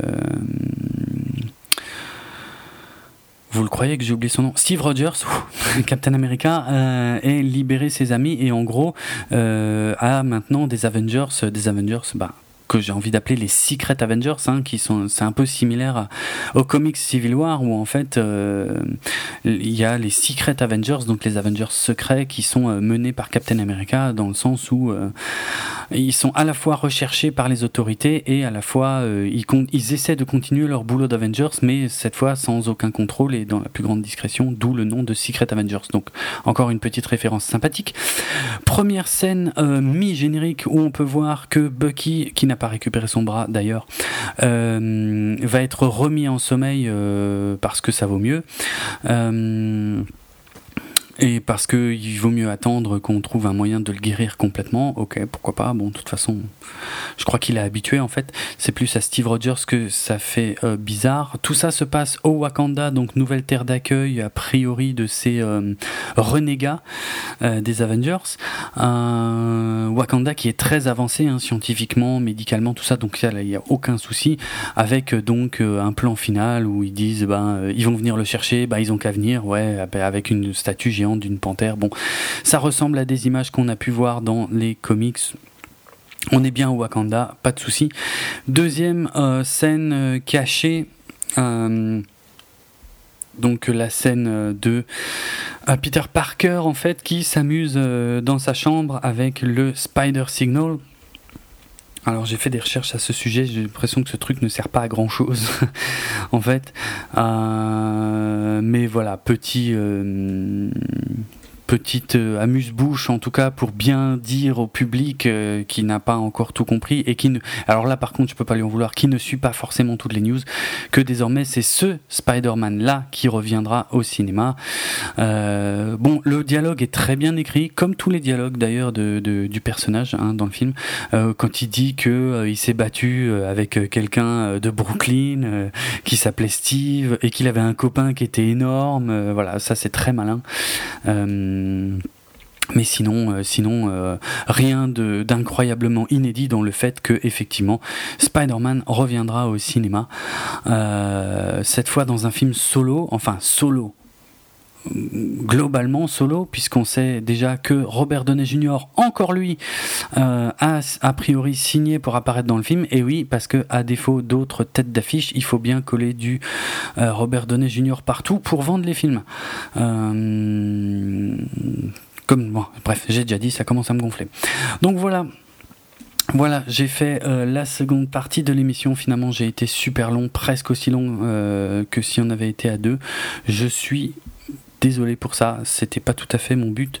Euh, ouais, non, ça va, je suis quand même un peu moins long que quand on est à deux, mais bon, euh, je, voulais, essayer de faire un peu plus court. Bref, euh, donc voilà, c'était mon avis sur Captain America Civil War. Donc je suis. Je trouvais le film sympa mais euh, je suis relativement peu satisfait de l'orientation beaucoup trop lisse que prend à mon goût le Marvel Cinematic Universe. Donc euh, moi c'est euh, Draven alias at Draven Rock sur Twitter. L'émission 24 FPS vous la retrouvez sur Facebook, sur Twitter, sur quoi d'autre en fait je sais même plus notre site, euh, notre site officiel bipod.be qui s'écrit B-E-P-O-D.be. Euh, donc sur lesquels vous pouvez nous laisser des commentaires, mais bien que je remercie aussi tous ceux qui nous laissent euh, des commentaires euh, sur Facebook et ou sur Twitter, bien que sur Twitter le seul défaut c'est que que ça disparaît, enfin ça ça disparaît pas techniquement, mais bon bref une fois que c'est passé c'est passé. Sur le site voilà si vous avez des choses plus développées et je sais qu'il y en a quelques-uns d'entre vous qui le font, qui nous font part de leurs critiques très détaillées dans les commentaires et je les en remercie. Donc c'est effectivement sur le site que c'est le bon endroit euh, pour le faire et sur Facebook euh, pour vos commentaires divers, c'est très bien aussi. Donc voilà, merci à vous pour tout ça. Euh, évidemment, euh, on sera bientôt de retour et je dis on parce que Julien donc sera de nouveau euh, dans l'émission, hein, bien sûr. Là, c'était vraiment, j'ai fait ça à titre exceptionnel. Je, n'ai pas vraiment la volonté de, de réitérer ce type d'expérience. C'est extrêmement difficile de parler tout seul pendant des plombes devant un micro, même si j'ai plein de trucs à dire. Donc ça va, je m'en sors. Enfin, à vous de me dire en fait comment je m'en sors. D'ailleurs, ça m'intéresse. Mais bref, on va finir en musique avec euh, donc euh, non pas un extrait de la BO du film comme au tout début de l'émission, mais euh, un morceau des Guns N' Roses qui s'appelle donc le bien nommé Civil War. Civil War donc tiré de l'album Use Your Religion 2 paru en 1991, l'un des titres les plus emblématiques de des Guns N' Roses et pourtant pas forcément l'un des plus commerciaux. Donc euh, voilà, un, titre en fait euh, profondément anti-guerre justement, euh, mais alors tous les types de guerre, hein, contrairement à ce qu'on pourrait croire vu le titre du morceau. Donc un titre anti-guerre des Guns N' Roses, donc nommé Civil War, avec cette fameuse phrase qu'on entend qu'on entend tout à la fin et que je trouve extrêmement juste quand, quand Axel Rose dit What's so civil about war anyway? Mais au fait, qu'est-ce qui qu'est-ce qu'il y a de si civil à propos de la guerre. Comment une guerre peut-elle être civile? Voilà, je trouve ça. Je trouve ça très malin, très intéressant. Allez, ciao tout le monde. Donc, euh, les Guns N' Roses, à très bientôt pour de nouvelles aventures. Salut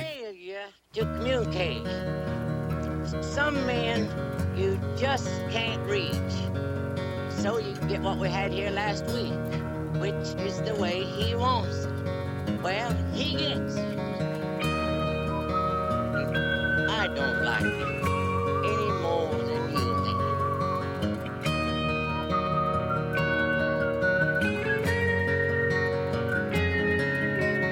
Look at your young men fighting. Look at your women crying. Look at your young men dying. The way they've always done before.